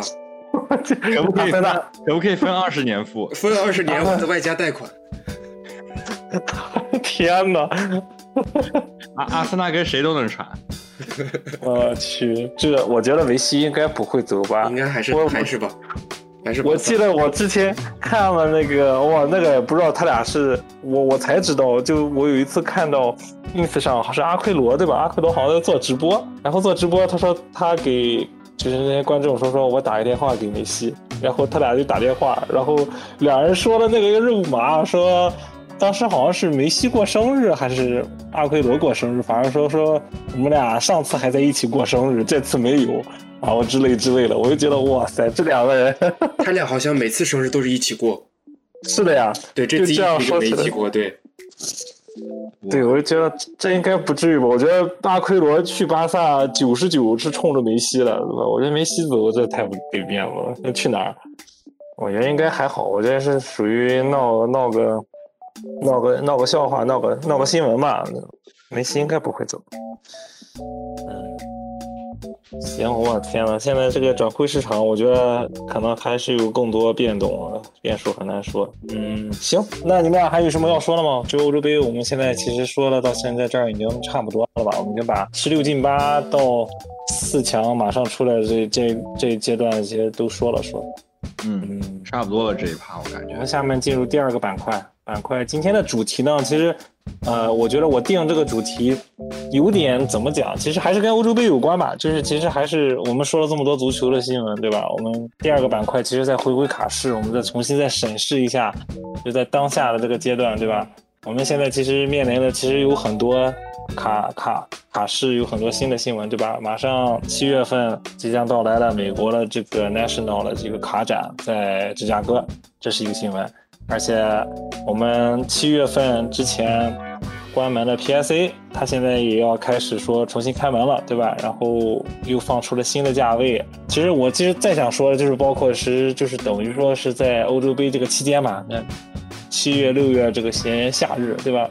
我们再看看作为卡市的两大公司对吧？帕尼尼跟 Tops 两家公司现在都做了些什么？七月一号发发售了这个帕尼尼的欧洲杯版的马赛克 Mosaic，我不知道你们俩有没有关注，就是其实蛮囧的一点，就是可能也被我们三个人言中吧，就是发售当天即跌破了发行价，很多开卡包括这些 Breaker 在线上卖的这个卡卡包一包都比原价官网卖的还低，就是大家可能上了热度并不是特别高。那我就其实挺奇怪，你说为什么是吧？帕尼尼有这个版权，然后在欧洲杯出了这么一个系列，而且让大家又这么不简单。啊、我觉得反正因为其实倒不是说你这个系列做的好坏或者怎么样，我觉得现在整体的就是这个卡市，不管是买卖卡片还是买卖盒子，就确实是偏低迷，还是我们之前上期讲的一个问题，它没有一个欧洲杯没有达到一个特别强心剂的效果，我感觉。虽然说你说是抱着一个主题，但是你就单看我们呃，可能国内的圈子，包括我们之间，我感觉你就观察一下你身边的朋友啊、朋友圈啊，我我觉得没有很多人发，没有很多人在关注这个东西，嗯就是比跟我们一开始自己想象的还是差很多的。对，可能就像我们这种坚守在看的，也就是这群人了。很多很难有新的人再进来看或者这么关注啊。而且我看了一下他那个拆盒，你们不知道你们你们看别人那个 Breaker 组队拆了吗？我觉得就我感觉他那一盒，我感觉这个普卡量大到我都我觉得这这一盒，我感觉我看他们拆一盒就一张带边的，然后一个签字，呃他保签字吗？保，好比是好像保签字是好像是保保一个，但我觉得带边的非常少，就是各种各样的马赛克，我不知道是不是篮球可能也是这样。就我觉得我对比同同类型其他的盒子，可能一盒能给我个带边能给我个四五张呢，对吧？那这我就觉得有点有点拉胯，大量的这个普卡，我是反正看了一下以后，我都没什么太大兴趣。我感觉大家对马赛克这个系列就不是很买账。嗯，如果是今年发了 Prism，我觉得会不一样。哎，你要是真的像那个一六年的那个欧洲杯 Prism，可能真的还差很多。对，Prism 这个系列确实还是认可度高很多的。马赛克确实，我不知道篮球圈怎么样，但足球这个马赛克这两款我都没有很认可它。不管是设计还是这个配置各方面，我们之前也说了它的那个质量，对吧？之前出的那个意甲啊、西甲马赛克质量我们也说了，所以说我没有整体很认可这个。在马赛克这个系列上，我一毛钱都没花。很坚定，这个有有有有态度。而且它其实品控我也是确实这么觉得。品控，你看就算是我们说普卡，不说普卡的品控，它是它的机器问题。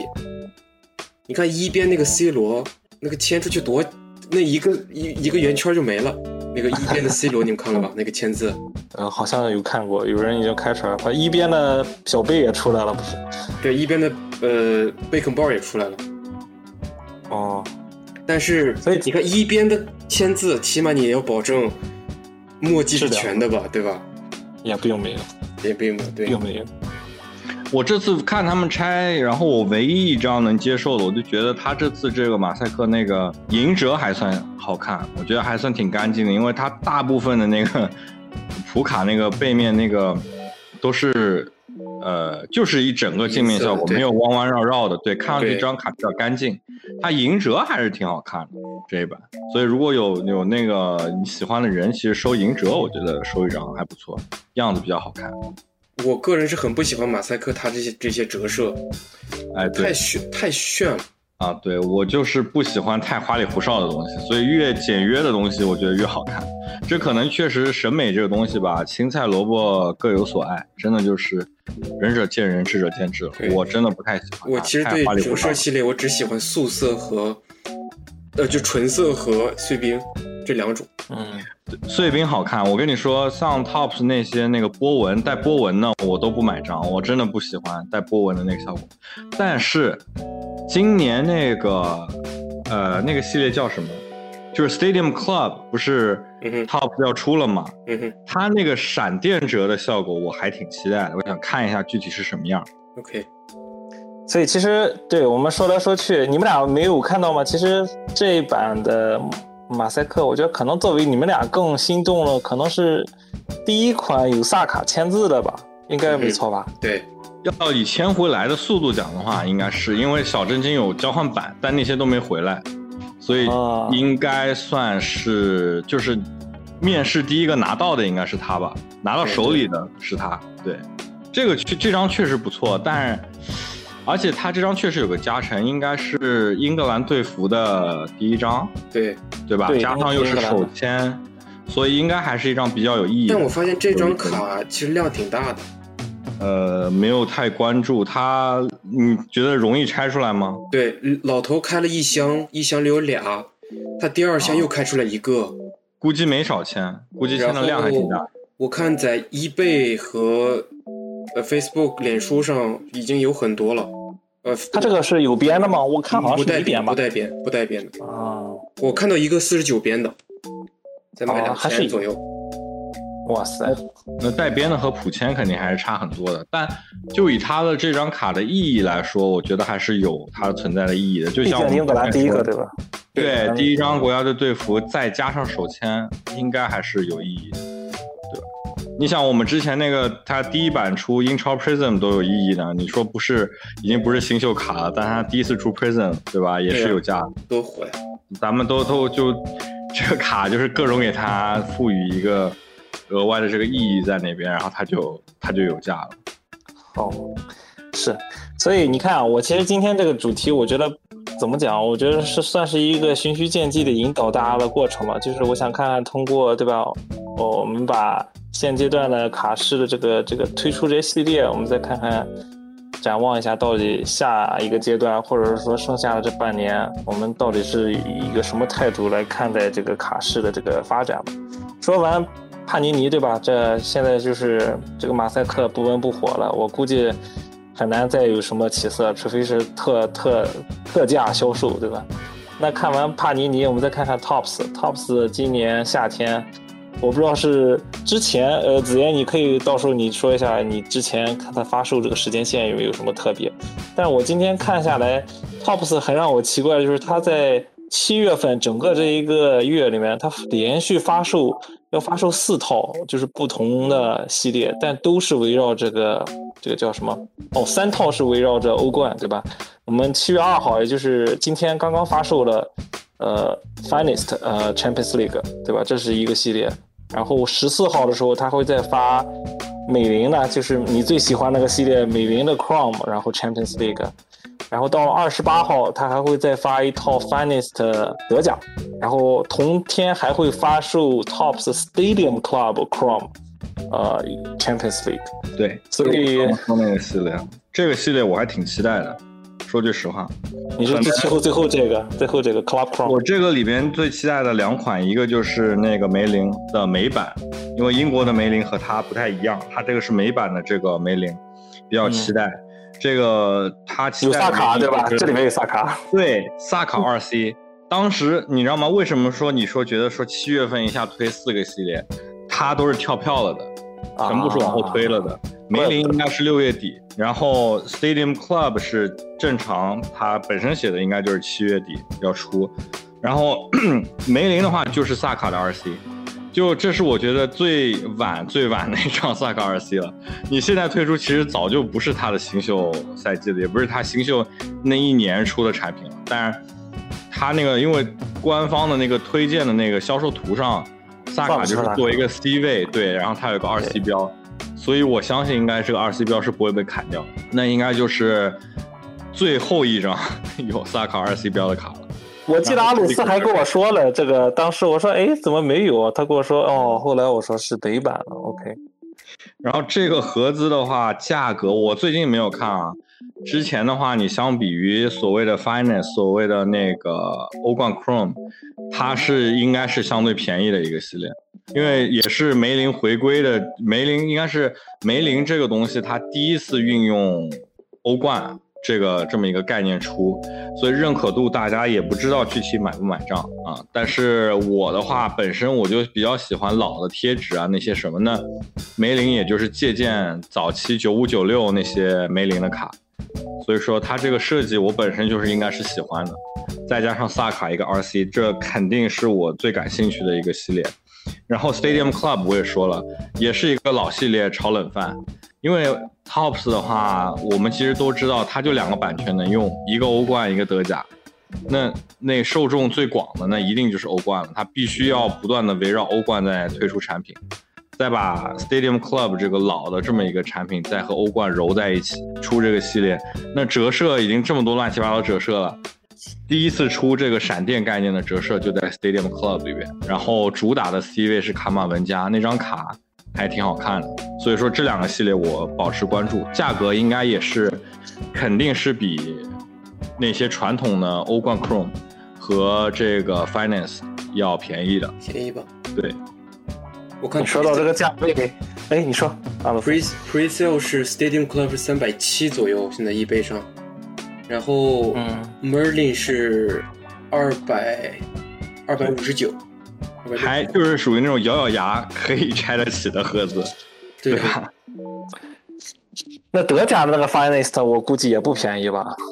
这个我应该觉得是那种直接跳过的系列了。就德甲，我觉得除了它最传统的那个德甲 Chrome，其他和德甲待在一起的我一概不想碰。就除非已经是市场检验过的 Chrome，同意。对你其他所有带上德甲的。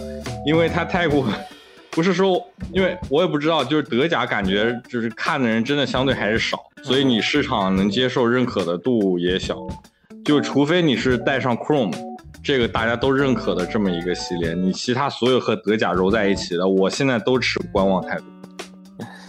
说起这个，这个你说，呃，这里面其实我们可以看一下，Tops Merlin 是有 Blaster Box 的。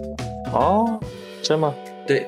但是 Tops Club，我呃他没写有，所以是不是可以去沃尔玛冲一冲？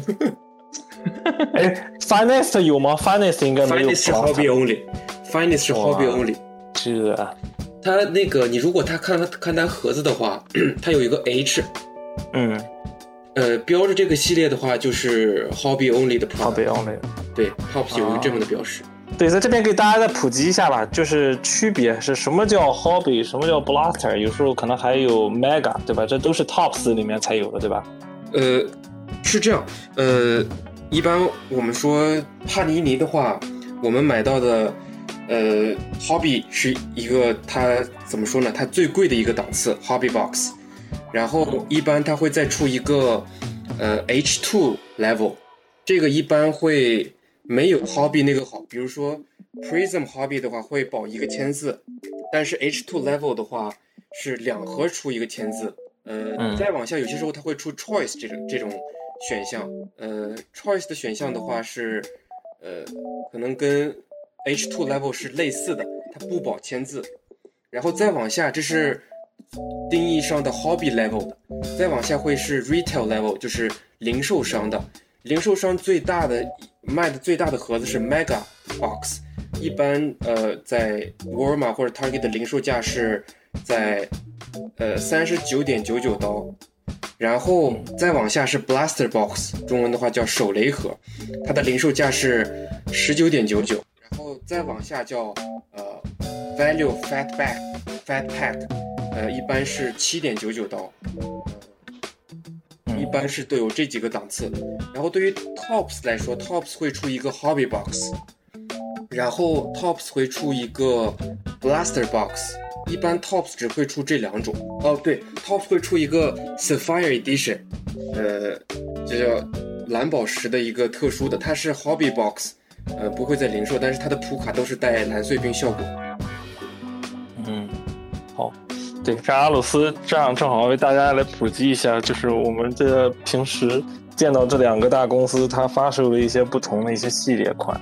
对，所以我们一直讨论这个，吐槽一下这个价格，对吧？我们今天就拿今天刚刚发售的这个 Tops Finest，呃，欧冠的这个盒子来比。我们阿鲁斯我在群里面发了两张截图，对吧？就是就是让大家就瞬间就感觉帕尼尼把 Tops 带坏了，是吧？对，去年我们看一下，去年的 Tops Chrome 这个 Champions League 是在美国官网是一百美金一盒，然后今年已经变成了三百四十九点九九一盒，然后今天刚刚发售的 Finest 是居然出了三百五十九点九九美金一盒，然后相比去年一百美金左右，就整整涨了三倍。就是我也不知道这是是市场所需的，还是就是 Tops 真的就是觉得大家也不差钱，就反正就涨价呗。而且这里面有一个非常让我愤怒的一个点是，那个 Bundesliga Tier One 德甲那个零售价是两百七，对吧？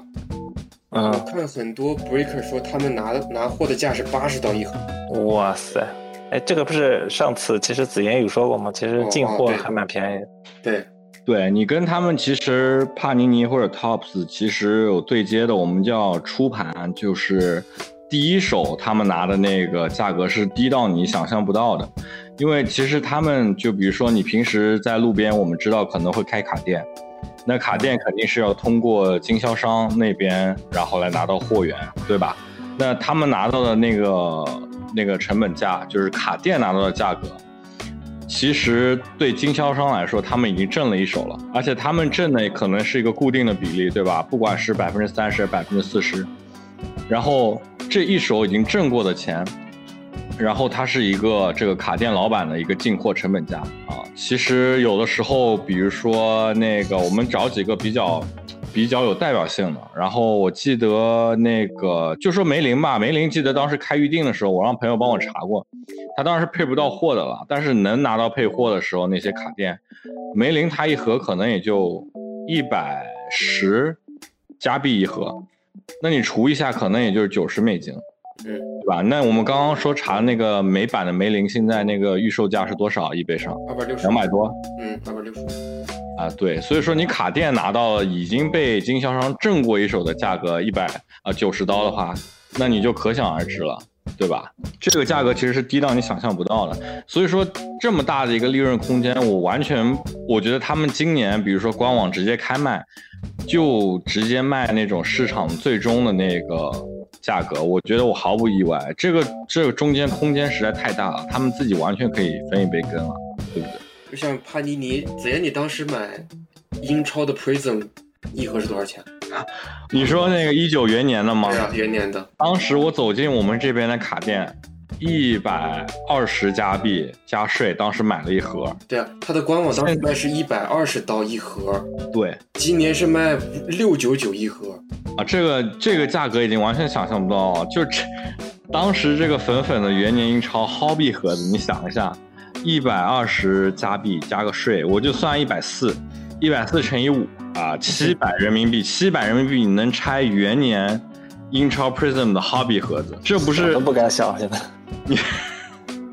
那一盒，我现在至今记忆犹新，我就是我人生中第一个足球 Hobby 盒子。当然想想拆了个元年的英超，还挺开心的。这想都不敢想，七百人民币啊！这个东西现在我随便查一查，都是八九百刀啊！对对，元年呢英超 Prism 一盒，现在的 Blaster 都是一百二了，哇，十九块钱的东西现在能被炒到一百、一百三、一百四。所以这个东西我觉得他们官方直接下场去分这一杯羹，我一点都不意外。可能以前的一个模式就是说他们大量的发，然后呃联系大量的经销商分给卡店，分给 Breaker，他们就是每个人固定的自己挣好自己的那一部分，那个对吧？就是比如说你是挣百分之三十，不是挣百分之四十，他走量，他做一个产品，他全部把它卖出去，他挣这一部分钱。他现在完全可以控制量了。他比如说以前这个我全部，比如说百分之八十发给经销商，现在我就扣一部分呗，对不对？我扣一部分我自己卖，我卖那个市场最终终端的一个这个零售价格。而且问题，我觉得另一个问题在于，他又现在增加了他的发货量。他现在这个这个叫我们叫那个 print run 嘛，就是它总体的一个这个产品，它盒子的整体的这个数量也在往多了加用。对，对，而且现在我们这边卡店啊，从经销商拿货也面临很大的问题，就是不断在被砍单，因为从源头它那个配货量也被也变少了，对吧？嗯嗯，OK，关键现在最大的一个问题是盒子的价格，其实你看它在易贝上，我们所谓的二级市场最终的一个价格，它的价格一点都不坚挺。对，但是官网卖的价格，或者说呃真正拿货的价格，它依然还是很高，就唉不是一个非常好的一个循环，我感觉目前，所以我觉得持一个观望态度，大家可以观察一下。当然了，你现在要是买盒子拆，或者说你想要投资一波盒子，趁着它跌的时候买，未尝不是一个好的时机。我觉得这种这种也算是零售商吧，就是零售的这种产业需要持续发展的话，真的需要让每一个级别的人都得赚到他相应的钱，你这个市你这个市场才能火起来。对。你如果发行商就把钱都赚了，呃，我觉得对市场影响是剧烈，因为你消费消费者的购买能力就放在那儿，你二级市场呃价格也放在那儿，你如果零售商还是这么高的价格的话，你二手二级市场没有空间了，呃，二级市场如果想有空间，你就得加价，就没人买了，这个循环是不对的，不健康。产品越出越多，越来越频繁，对吧？对然后这么贵，你肯定是顶不住。就是为什么最近这个卡呃这个盒子在跌，就是大家其实钱就是说这个这个财富其实是固定的，对吧？差不多的，你每个月工资就是这么点，然后你现在你要出去玩了，疫情结束了，你钱也少了，你盒子就这么贵，出的又这么多。你比如说，不管是二级市场，你是个体的，还是说你是卡店，你进了这个货，你你要卖吧，对吧？你也不能说大量的资金压在手里，你不回来，那你除了把价格压低了，去把这些盒子卖掉，你没有别的办法，对不对？所以说，其实理论上大家每个人就是安安心心的，就比如说挣自己的那一部分，对，这就很良性。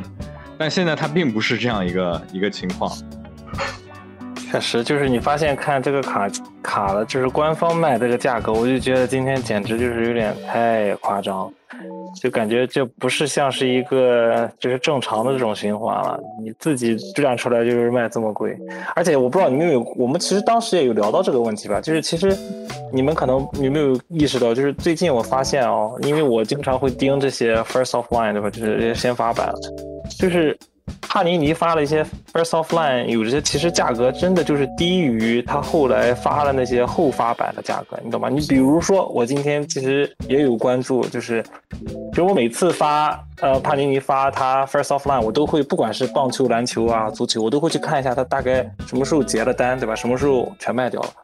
就是拿今天刚发售的这个 No No 二，对吧？呃，二零二一的 NBA 的这个 Basketball No 二，它中文翻译 No 二的意思就是黑黑色电影，就是那种黑白电影的那种场景。然后它这个系列上上周吧，还是上周？上周应该发了一个先行，我记得最后成交价是真是到一千三百九十几，然后最后就全部卖光了。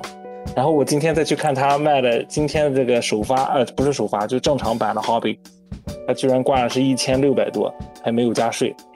呃，还有上周再拿一个例子，上周也发了一个 Chronicle 的一个呃 Draft，呃 College Draft，也是指橄榄球的。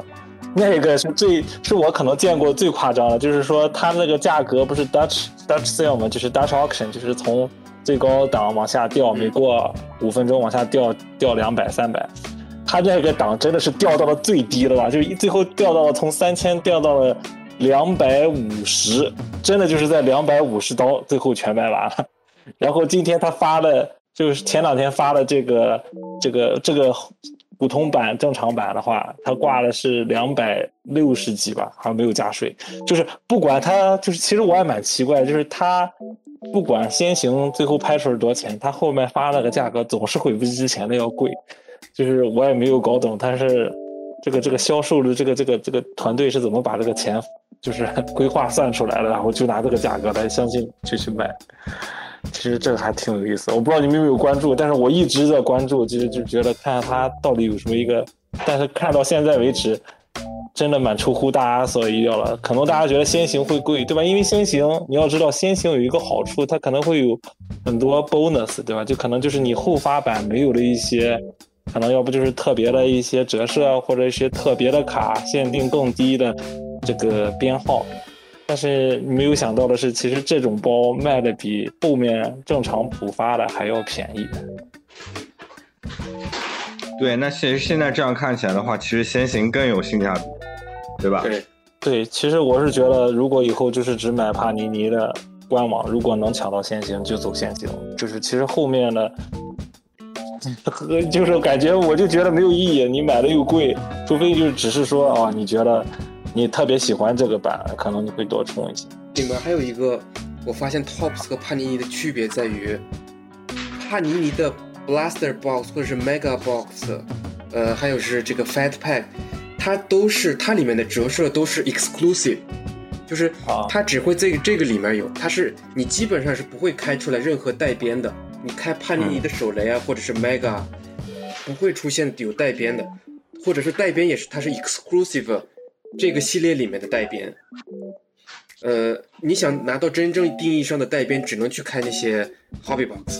但是 Tops 不一样的是，Tops 这些系列你能从 Blaster Box 开出来一些真正带边的东西。它的所有不管是 Hobby 还是呃。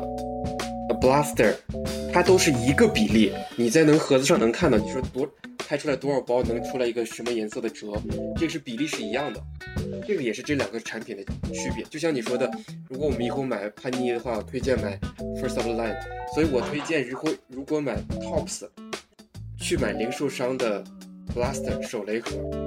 十九块钱你能开出来很低边的，对，但是这个问题是存在于这两个都是你要能拿得到，你要能抢得到，对吧？这这是这是一个很关键的问题。嗯，所以其实我今天引了这么一大堆呢，其实我我终于想说我想说的这个这个点是什么呢？其实我拿今天已经拿这个 NBA 的这个。诺瓦的这个系列来做一个引子了，就是其实我也想说，我说帕尼尼既然有欧洲杯，或者是说有这些那么些好的版权，那为什么不推出一些比较好一点的系列呢？就像其实我觉得你们俩可能都知道，对吧？可能在一些呃大家那些老的一些卡迷可能都知道，在帕尼尼二零一六到一七年的时候，当时是有一款的足球的诺瓦的系列，对吧？当时那款是所有的。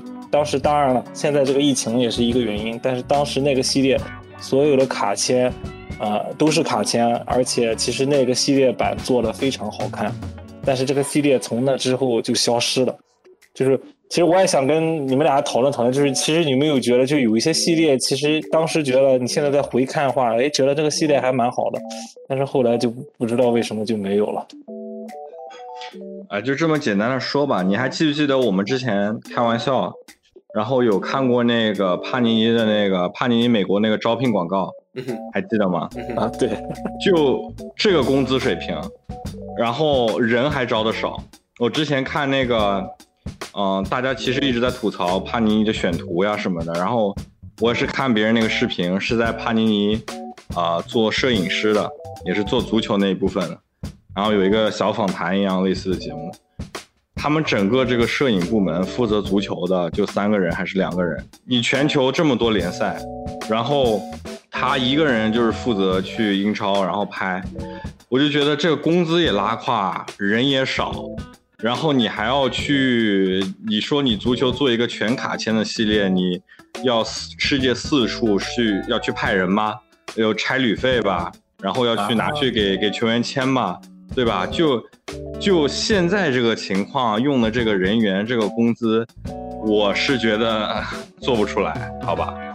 要你这么一说，我可能明白了。可能当时一六年真的可能他那个团队可能人比较多吧，可能做得出。这其实就跟产品相关了，对吧？但真的是，就你当时可能团队好，大家有这个，一是有这个资金或者有这个兴趣，所以才能做一个这么好的系列，对吧？我们能混入内部，只能打那种十五块钱一个小时的工。当然，我是不知道摄影师什么价位了，但是我就就就就目前他抛出来这些岗位，我看着这工资也没有多吸引人，对不对？这都是硬卡了，我们看到是硬卡，对吧？裁剪师啊，我们看到的应该是。那也是沃尔玛一个等级的呀，十五块钱。对啊，你这我工资都比那儿高。哪怕你说疫情情况嘛，你说疫情情况经济不景气，我看他们产品也没少出啊。你你这你这拍摄团队就这么点人，嗯诚意在哪里？对不对？我觉得他他们产品经理非常有有很非常大的问题。呃，别的不说，至少足球，我觉得这个出马赛克真的不是一个特别好的 idea。就至少我现在看，真的是市场是最好的反馈，对吧？大家，我开始以为只能我们三个人说说而已，但是你看美国市场，大家看这些上卡组的人，大家都是大概是这么个想法。但是 Nor 呃 Nor 这个系列，你们俩之前有有有收藏吗？或者说你们有有自己有 PC 吗？或者这系列呢？没有，我买过一张马夏尔的，但后面就也没有说再特别粉这个人，然后就就给就给出掉了。但这个这个这个卡其实确实是很好看的，这个系列。梅老板不是有一张很经典的吗？那个对那个 Austin 的那个脸书的头像就是那张卡，对，真是奢华。哇，我我除了这个以外，我其实挺挺喜欢国宝系列 National Treasure。National Treasure 哦，对，那个系列好像也后来也没有了，对吧？嗯，一八之后应该就没了，还有就今年编年史插放了很多所谓的国宝系列，对对吧？什么四百六十八编那种。哦。我的那个徐尔勒，我真是给哭了，我靠！我们那个拍摄角度问题，还有群里面还有人问我那张钉钉出不出，我内心想说，这要是钉钉，那好了。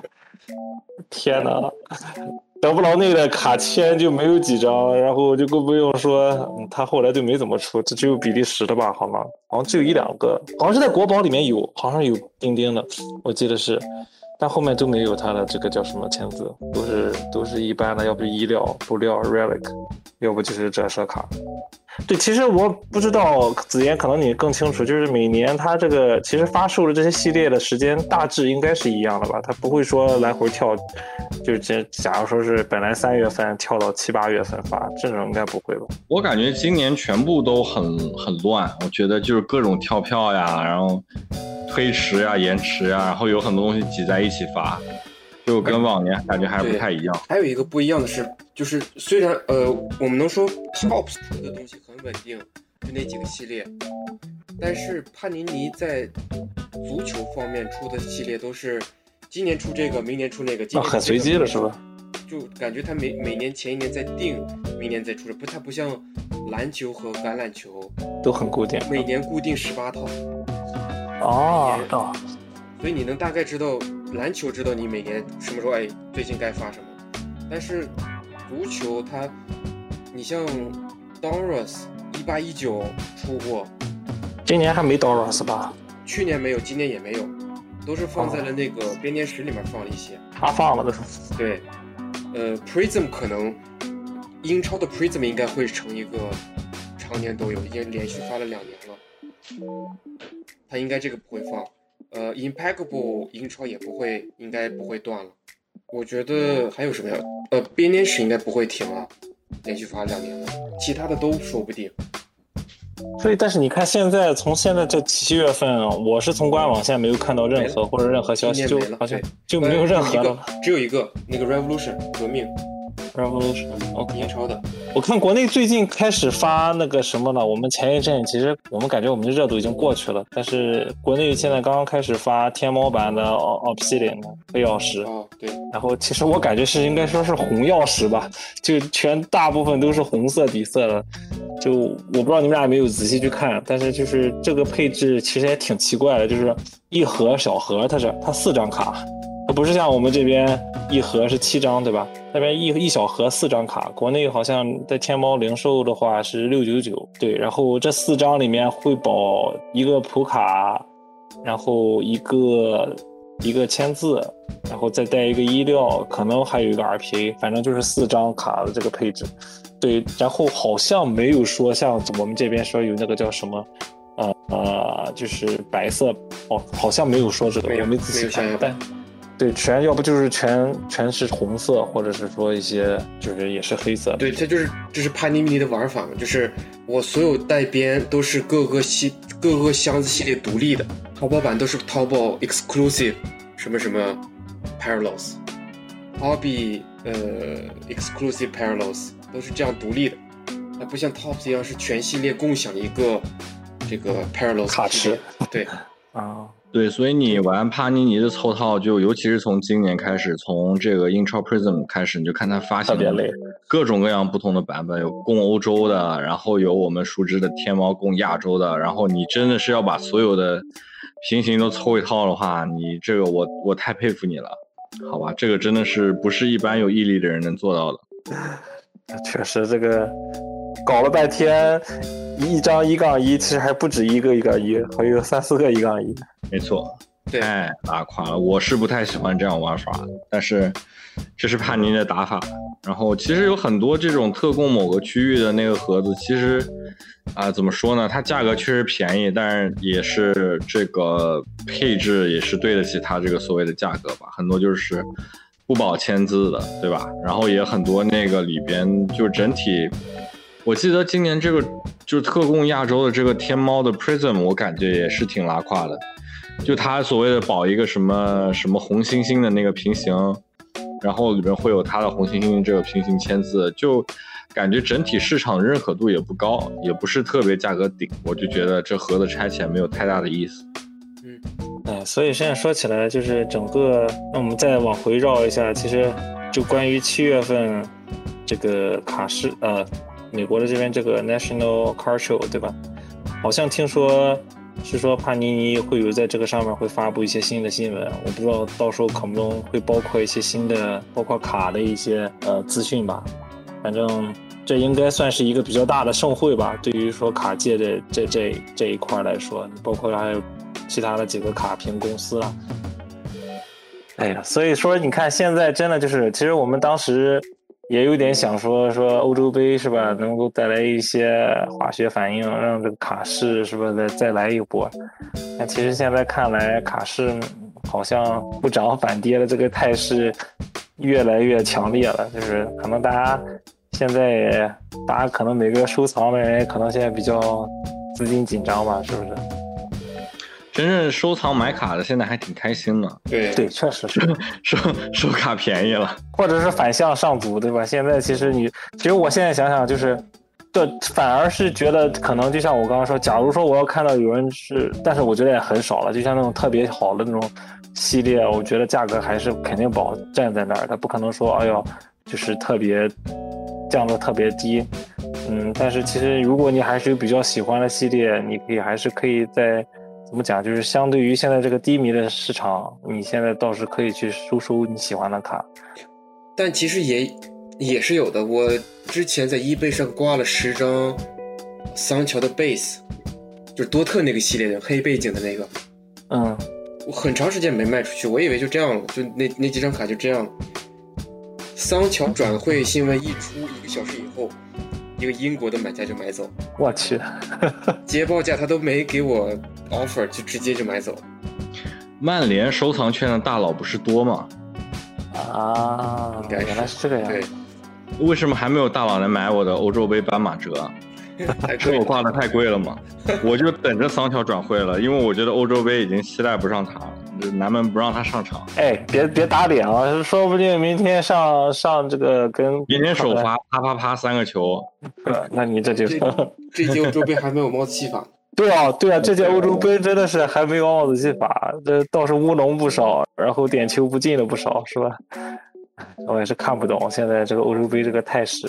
行，那我们这个板块其实今天这个主题嘛，更多的其实是想给大家稍微让大家冷静下来，看看现在这个卡市的状态，对吧？其实还是回归我们之前几期也讲过了，就是理性收卡或者理性作为这一个呃作为卡卡卡迷来讲，其实这个市场总归会有高有低，对吧？就跟就跟股市一样，对吧？不可能说一直都 high，一直都 low，所以其实还是更多的是看自己想要保持一种什么样的这个收藏的状态的。我觉得这个更多的是卡迷这种作为正常心态的一种。就尽量尽量用爱发电嘛。你自你收你自己喜欢的卡，你其实就不太介意涨跌什么的了，你总是感觉不太亏的。有你就看它还挺香的，对吧？尽量用爱发电。现在建议观望一下，现在还是以主要收自己喜欢的卡为主，我觉得比较好。对对，哦，行，那我们这个第二个板块今天就给大家聊到这边，然后我们最后一个板块还是继续为大家推荐，是吧？我还是在推卡之前跟大家做个口播，是吧？本本栏目只给大家做这个推荐啊，并没有导向作用。嗯，大家收卡玩卡要自己要有谨慎，然后不忘自己的初心。对，那子妍你先推吧，你自己今天又有什么幺蛾子要给大家秀一发？我今天没，我今天没有幺蛾子。我跟你们说了，我最近沉迷宝可梦。那个给大家，你要推宝可梦吗？不不不不不不不，这就有点过分。那个就是给大家推荐一张那个我们阿森纳的那个马丁内利的卡。然后 OK，为什么主要说他呢？呃，主要就是因为这是一个让我非常纠结的球员，就是从出卡方面来说。因为呃，英超的这个版权大家都知道在帕尼尼手里，然后呃，今年其实我们比较期待的就是啊、马丁内利这个也算是新秀赛季了吧，然后有非常多可以出，包括拥有阿森纳这个系列的卡里边，我之前是期待了很长时间的，因为觉得说马丁内利是一个其实我非常喜欢的球员嘛，然后也是非常有潜力的一个边锋。那克洛普都夸过这个今年的这个，呃，作为一个这个锋线球员吧，克洛能能够得到在这个年纪得到克洛普的首肯，我觉得还是非常有东西，能说明一点东西的。可是今年一次一次帕尼尼出的系列里边，又有阿森纳的这个系列，没有任何一张马丁内利的卡啊，我没说错吧，阿鲁斯？没有，对，对，没有任何一张他的卡，以至于什么于原因？以至于你接下来，如果我们再展望到下一个赛季的卡，你说他可能马丁内利出终于出卡了，不管是英超，或者说是这个黑曜石里面可能会混杂混杂一些阿森纳的卡，啊，他在我们其实阿森纳球迷的眼里，他都不能严格意义上的上算新秀赛季的卡，虽然在球星卡这里边，我们可以说这是他第一张发行的新秀卡。但这不是在他新秀赛季出的卡，就很奇怪。我觉得这个一定是拥有非常大号召力的一个一个卖点。我觉得啊，对阿森纳球迷来说，对呀、可是他根本没有利用到这个点，哪怕哪怕恩凯迪亚还在出，对，都没有小马丁的一席一席之位，对吧？就我们说最标杆的这个英超 prison，我等了他今年，我觉得今年一定会有马丁内利。我觉得如果我是他们市场经理，我一定会放他，都没有出。但是你帕尼尼那个呃 Ad Randomly 那个游戏版里是有他的，这就更迷了。因为游戏版，其实我个人来说，我是通常真的不太看，也不太关注游戏版，因为我觉得球星卡的话，我还是更注重一些，就可能说大家传统意义上的 hobby 类的。那一整个赛季，以至于接下来，我觉得已经没有可以帕尼尼可以出英超的系列了，应该没有了。也就是至于我们所说的这个二零二零至二一赛季，不存在任何一张马丁内利的卡。那这个赛季的话，我们唯一能推能找到的一张就是福特拉的了，对吧？对，我们如果接下来我们要说到二零二零至二一赛季马丁内利的卡，如果我们真的要算的话，那就只能给大家推荐福特拉的这版 Rookie 啊，叫他的那个新秀卡。这个也是我之前其实有讲到过，就是官网是定的那一版，就是说你只要能够你在，其实大家也是靠抢嘛，它量也是摆在那里的，你买它是一个限量多少边来着？我记得他们好像是有一点区别，但是好像都是三十多张，然后会再有一点，你是幸运买家的话，你会有更加稀有的一个拼型。啊，这张卡的话，我觉得福特拉再怎么臭，再怎么小众，对吧？不管就是说你是喜欢也好，不喜欢也好，它毕竟也是一个有一定接受度的一个球星卡公司。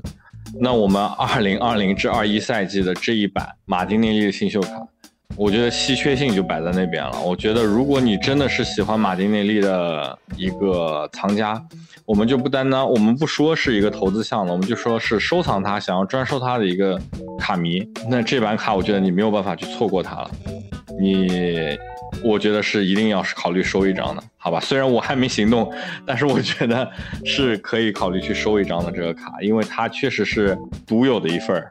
对吧？我们说到零零至二零至二一赛季，它就是独有的一张。我记得我忘记就是福特拉这个金相框有没有它哈，但是这个带就是大家就是正面像一个定妆照一样，然后下面一个有一个 Rocky 很大的一个 Rocky 字的这一版啊，是我觉得今年就是整个这一个赛季马丁内里唯一的一张，所以我在这边给大家推荐一下啊，不管是投资角度你看好他。还是你喜欢这个球员，你想专收他，这版卡你都可以啊、参考一下，或者说考虑入手一张，呃，马丁内是有一个金边的，对吧？那对，这个就是要看运气了。这张金边我估计也是不会便宜的，因为这个这个量太少了。说句实话，真的你就只有这一种选择，真的有点可惜，真的没有很可惜。他没有 relic 和签字，所以只有一个那个 rookie 和这个叫呃 gold plated。就二十四，就是所谓的这个金框，对对吧？所以说它太少了，我这个我实在是没有想通，为什么今年会没有它？我找不到一个逻辑上能解释的理由，所以我我也只能给大家推荐这一版，有点可惜啊，但是这也确实是它二零至二一赛季唯一的两两款卡，两款新秀。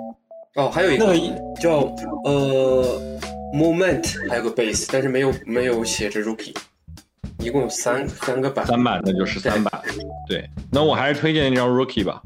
这个金框其实我真的不喜欢，我感觉真的有点搞得像遗像一样，我真的不喜欢这个金框。那游戏版呢，其实就不算了，对吧？我们不讨论游戏版。啊、游戏版有些人觉得也是 球星卡嘛，对吧？我只是我只是自己个人的话，我通常不太喜欢把游戏版算进去。OK，哦，行我，说了，游戏版它不限量，你所以你不知道它的多少音量？对吧发行量是多少。对，嗯，你可能给他评个级，可能也是有价的。我记得有的游戏版也有折射，有闪光那种也不带吗？呃，这个有那个 Match Attacks 好像是带编的嘛，对吧？那个游戏版，对，那。个是有，那个是 Tops 的嘛。帕尼尼这个叫什么来着？呃，Adrenalin，它也是帕尼尼哎意大利出的，不是帕尼尼美国出的。对我通常都不会把这两个系列，就这种游戏版系列算在这个推荐的球星卡里边。这个以后我们也可以讨论看看，究竟是一个什么样的定位，嗯对吧？我这只是个人的一个喜好，我通常不太喜欢把它们算进去。OK，好，那子言说完了这个，还有其他要补充的吗？没了，准备听阿鲁斯，看看阿鲁斯今天这一期推什么卡。对我也是很好奇。来，阿鲁斯，OK，开始你的表演。呃，我这一期推荐一个上古，呃，这不能叫神兽吧，上古神人吧，这贝肯鲍尔的 Rookie。哇塞，贝肯鲍尔，其实我们一直看，如果足球现代足球的历史的话，贝肯鲍尔的地位其实比马拉多纳、贝尔、贝利都高。他是呃一九四四五年生的，今今年七十五岁，呃，自己参加过三次世界杯，当球员参加过三次世界杯，当教练参加过两次世界杯，而而且不管是当球员还是教练，都各拿了一次世界杯。这世界上唯二的人，就是既当球员既当教练拿世界杯的。而且他当球员进的世界杯三次，一次冠军，一次亚军，一次第三名。当教练进世界杯，一次冠军，一次亚军，就他的这个荣誉是拉满的。而且，呃，我看是之前，呃，呃，世界，哎，足协吧，对，呃，他们足联颁世界足联足联世界足联颁这个奖，他是比贝利的定位是更高的，就是世界就百年足球第一人。然后呃有一个金球奖的历史统计嘛，因为金球奖是啊不是最佳球员的评选是呃足联呃是每一个队的队长和教练各投一票对吧？每一年是是是，对对，所以他的在历史上的排名上，贝肯鲍尔的排名是比第二名拉出来很多分数的。所以我觉得贝肯鲍尔的是呃这个历史地位是比贝利呃更高的，更不用说是马拉多纳。然后，而且我们去看看他的卡，一九六五年 Perfetti Candy 出了一版卡，是呃有贝肯鲍尔的，很年轻的时候，呃这张卡流通量不是很大，呃我我去搜了一下 PSA 的这个 population，一共只有七张去评了。呃，最高评分的是 PSA 六，然后往下低一点，PSA 四有三张，二有一张，PSA 一的有两张，呃，PSA two 的那个有一个成交价是呃九百一十五刀，但是我们同样去看 PSA two 的贝利的，呃，应该不是一个系列，但是也是一九六五年出的卡，基本上是在几千刀左右。呃哇塞，我觉得这个卡价是非常低估的。然后现在前两天刚成交的有一个 SGC 一点五的，成交成交价只有三百零四刀。然后我其实觉得，如果说真的如果能有机会拿到这张卡，不管是什么品质的，呃，拿到去评个级，你慢慢等一等，什么时候真正说懂足球的人开始进入这个足球行业，绝对会认这张卡。呃，贝贝肯鲍尔在历史上的地位绝对不比贝利或者马拉多纳低，呃，更别说梅西和 C 罗了。他俩只是现在热度很高，但是放在历史长河里面，他俩的成就，我们还是得打一个问号，能不能到达贝肯鲍尔那个高度？贝肯鲍尔，你什么时候开始进军复古圈了？我是我是那天看那个呃 PSA 那个老板叫谁来着？他不是把那个 Goldin 也收购了吗？他把 Golding 也收购了。对，哦，然后我就看 Goldin 最近在卖什么东西，然后我就看到了这张贝肯鲍尔的卡，它成交价是三百多，所以我就看，哎，不应该啊，这这样这么样的神人居然卡价这么低，而且真的是 Rookie 卡，一九六五年的卡。这个其实我自己聊聊我的看法，因为我这个人其实怎么说呢，我就觉得说，呃，复古类的，不管是球星卡还是贴纸，我感觉这个就是又到另外一个圈子了，另外一个领域了。对，所以我一般其实都不太愿意就太过于涉涉涉及进去。我觉得你这个涉及复古领域，我觉得也是挺有勇气的。我就怕又开了一个新坑，你知道吧？而且那个圈子相对来说，我觉得肯定更少、更精。对，玩那些东西的人，他们是真正就是懂，而且这个东西你说复古圈子里边的卡，它真的要能上价格，喜欢的那些人真的上上那个价格的上限，也是上不封顶的，我感觉。对，嗯，但是我其实就还我就主要就是复古那些卡，我有一个疑问，就是说我们自己说我们球星卡圈子其实很小，玩复古的就更少，就是他认的人很认，不认的人，这个你跟他说破了嘴也没有用。嗯然后你其实刚刚一个观点就是说，对我们其实说我们说贝肯鲍尔，其实他的那个历史地位或者说个人荣誉，他确实是不说超过我们说至少是不输贝利，不输马拉多纳了。但是我们要其实还有另外一个很大的问题，其实就是人气，你知道吗？或者说知名度，他输可能就输在这儿。你跟我妈说贝利，说马拉多纳，他都知道有这俩人。你跟他说贝肯鲍尔，我妈不认识。嗯，我觉得这是一个它价格上去的一个壁垒，就是说，因为你你知名度高、人气高，意味着更多的一个需求在那边。对，所以我觉得贝肯鲍尔它它价格冲上去，现在它差了一个东西，而且这个东西它很难去扭转它的一个问题，就是它这个人气或者说真正认可他的那个人，我觉得还是偏少了一些。那你就是如果说有一天 Netflix 网飞拍了个对贝肯鲍尔的纪录片，纪录片啊，一定要增加他的一个认可度和曝光度。就对比如说 Netflix，或者说有圈内或者说有影响力的人，去给大家去科普他，然后帮他涨波粉儿。虽然他年纪摆在那里来，给他涨波粉儿。欧洲的人开始去集球星卡，对，进入收这也是一个可能性。对，他现在其实我们平时关注的那几个频道，其实有在推一些老卡，他们其实有一些真正玩的这些人，确实是在收啊贝肯鲍尔，包括一些别的老人，嗯，他们长期其实像你一样也是看好他们的，但是现在也是需要一个切入点，去其实就是去增加一个他们认可度和一个和一个曝光度，我觉得就是认识他们的人还是相对太少了。对，这这种事实在是太小众了，所以，我其实我只是看了看哈，我只是看一看，我并没有打算进入这个行业，因为这个行业太高端了。对，我觉得玩复古那帮人跟他们聊起来，可能都跟听天书一样。对，就是你能去，呃，能一留着一九六五年的卡的人 就不一般。我就问一句话：一九六五年，你爸你爸妈有出生吗？我爸妈是六六三年的，我妈是一九六五年的生日，你就说那个时候东西能保存到现在，你说还分儿，能有一张都不错了，对不对？你我感觉上古董，我感觉就是进军古董办个这样所以说。是玩那个复古球星卡圈，那就是另外一个世界了。但其实说不敢说，如果能拿到一张 PSA 一或者这个 SGC 一点五的三百三百多刀，其实也可以试着去，如果有一些备用就是多余的钱的话，其实可以的。你这个评级完，其实分其实真的也不太重要了，主要认证一下它是真的嘛？对对吧？这就足够了。你说六五年的东西保存到现在，只要它是真的，对不对？你你刚刚说那个三百多刀，我觉得这个我同意你。就他这个稀缺性摆在那边，我觉得你只要认证他是真的，以克鲁伊夫呃不是不是克鲁伊夫贝贝肯鲍尔，他这个这个地位，我觉得三百多刀真的不过分。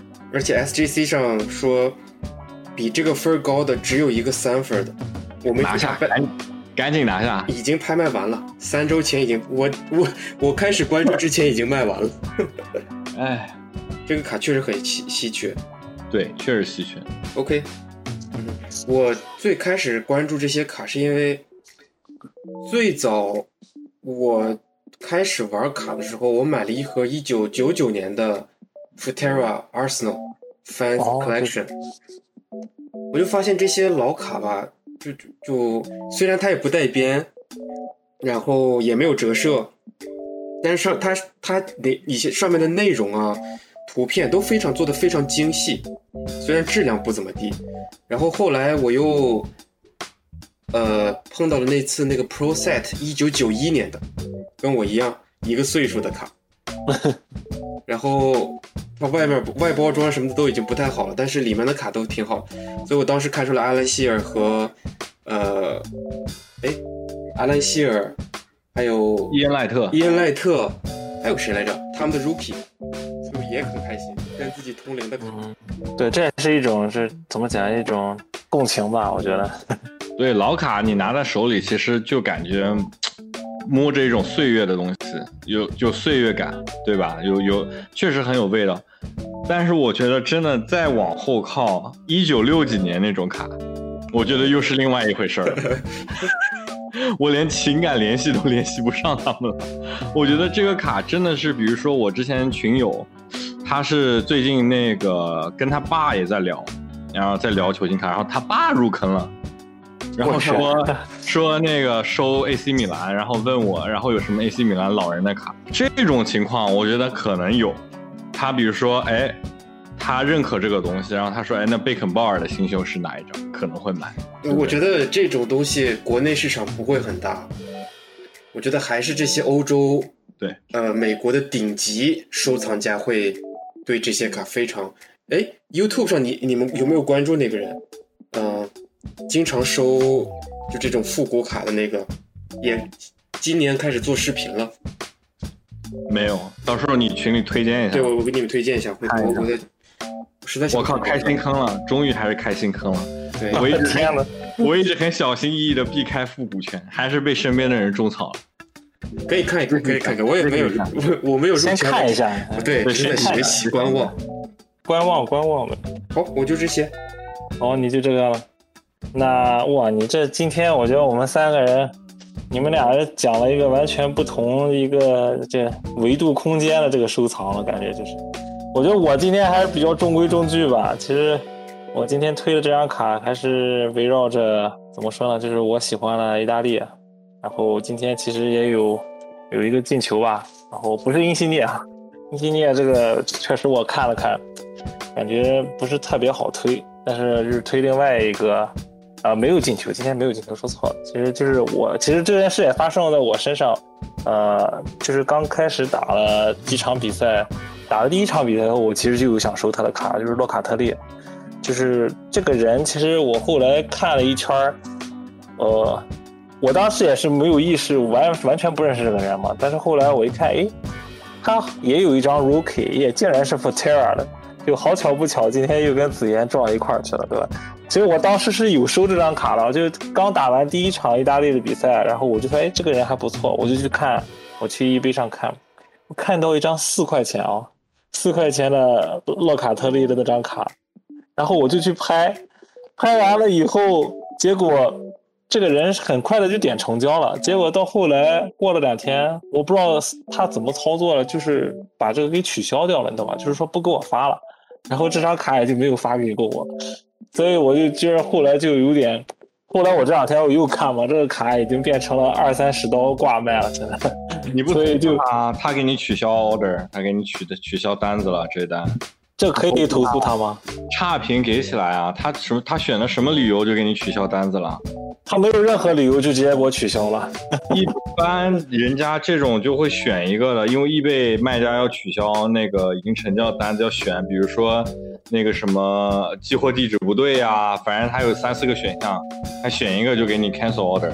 我估计反正他随便找了个什么理由给你取消了吧？差评，差评给起来啊！差评，对，不要服软，这种人不能养着他。这个我就行，我要看看，哎，我再我倒是没仔细看，我当时觉得，哎呀，这人也是，我估计我当时选的时候，我就觉得他肯定，而且那场比赛其实是没有踢完，懂吗？就踢到上半场，我觉得哎，洛卡特利这个人还不错，我就去看一下他这有没有卡，然后其实到后来，哎，算这个是后续吧，后续再说，到时候反正，对吧？看看他怎么搞。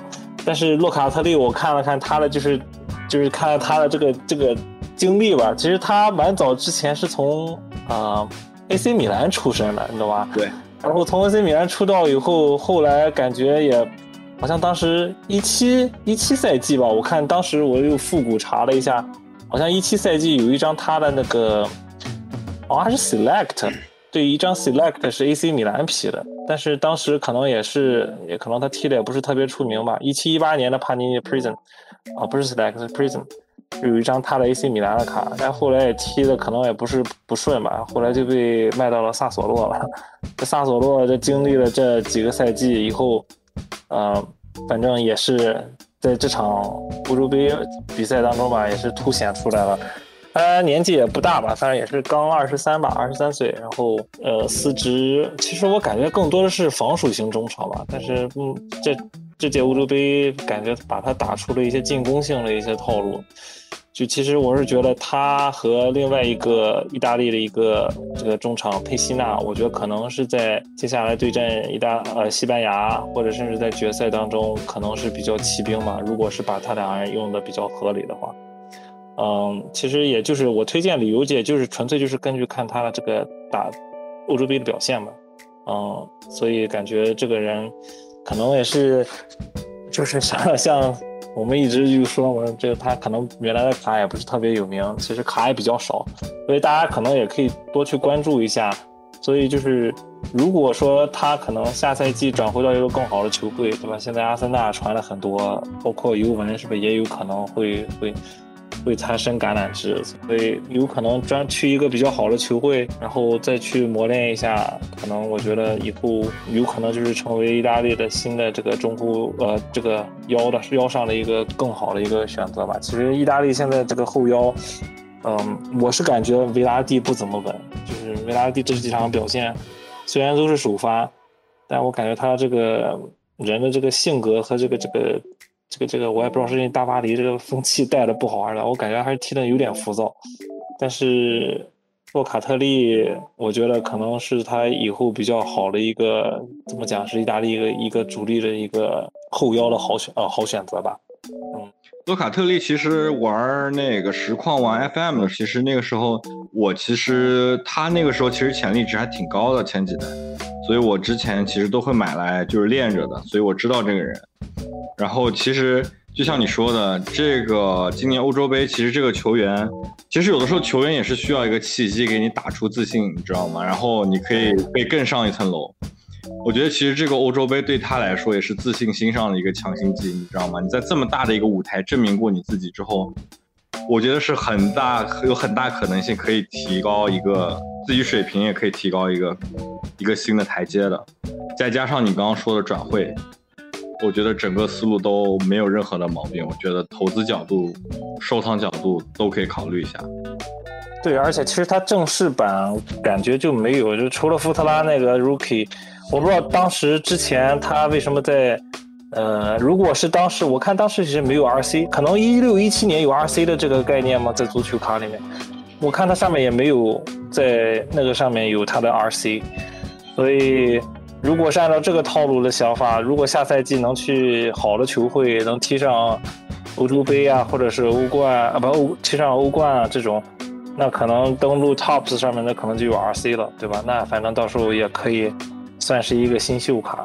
但是我是整体是觉得洛卡特利如果是在一个比较适合的一个这个战术体系里面，嗯，我觉得他也是蛮蛮难。就是其实整个这个欧洲杯系列赛发现下来，就是一个是洛卡特利、佩西纳，再一个就是今天刚刚受伤的那个左边后卫嘛。其实这三个人其实还蛮让大家重新认识意大利吧。可能其他的球员都是比较老，或者是经常在球队里面踢的一些顶梁柱了吧。你包括因西涅，其实我觉得也没什么好推的，主要是因为这一点。嗯，所以还是更多的推新人吧。我觉得新人。总归会有更多的一些机会展示自己。感谢大家收听本期的波卡青年第六期，嗯，很感谢大家一直关注我们，然后收听我们的节目。我们现在在各个平台上面，我看到有多多少少有不少的跟跟随啊、追踪、订阅我们的频道。啊，在喜马拉雅，我们我们马上都要突破一百的订阅了。反正就是希望大家有什么想听的，或者是说有什么。有什么问题可以在下方留言，给我们打 call，然后给我们点赞，然后评论都可以。本期博卡青年 Portcar 就聊到这里吧。对球队的热爱永无止境，也对球星卡收藏极度狂热。希望在这条不归路上，我们可以一直走下去。最后，麻烦大家喜欢我们的内容的话，关注分享我们的播客。追寻爱好的路上，感谢你我的陪伴。如果您有想听到任何有关于足球球星卡的内容或者问题，欢迎大家在客户端下方评论留言，我们会认真阅读每一条留言，并会参考在之后的节目中为大家尽可能的带来相关的内容。谢谢大家，祝大家在收藏的路上收获满满，Peace out。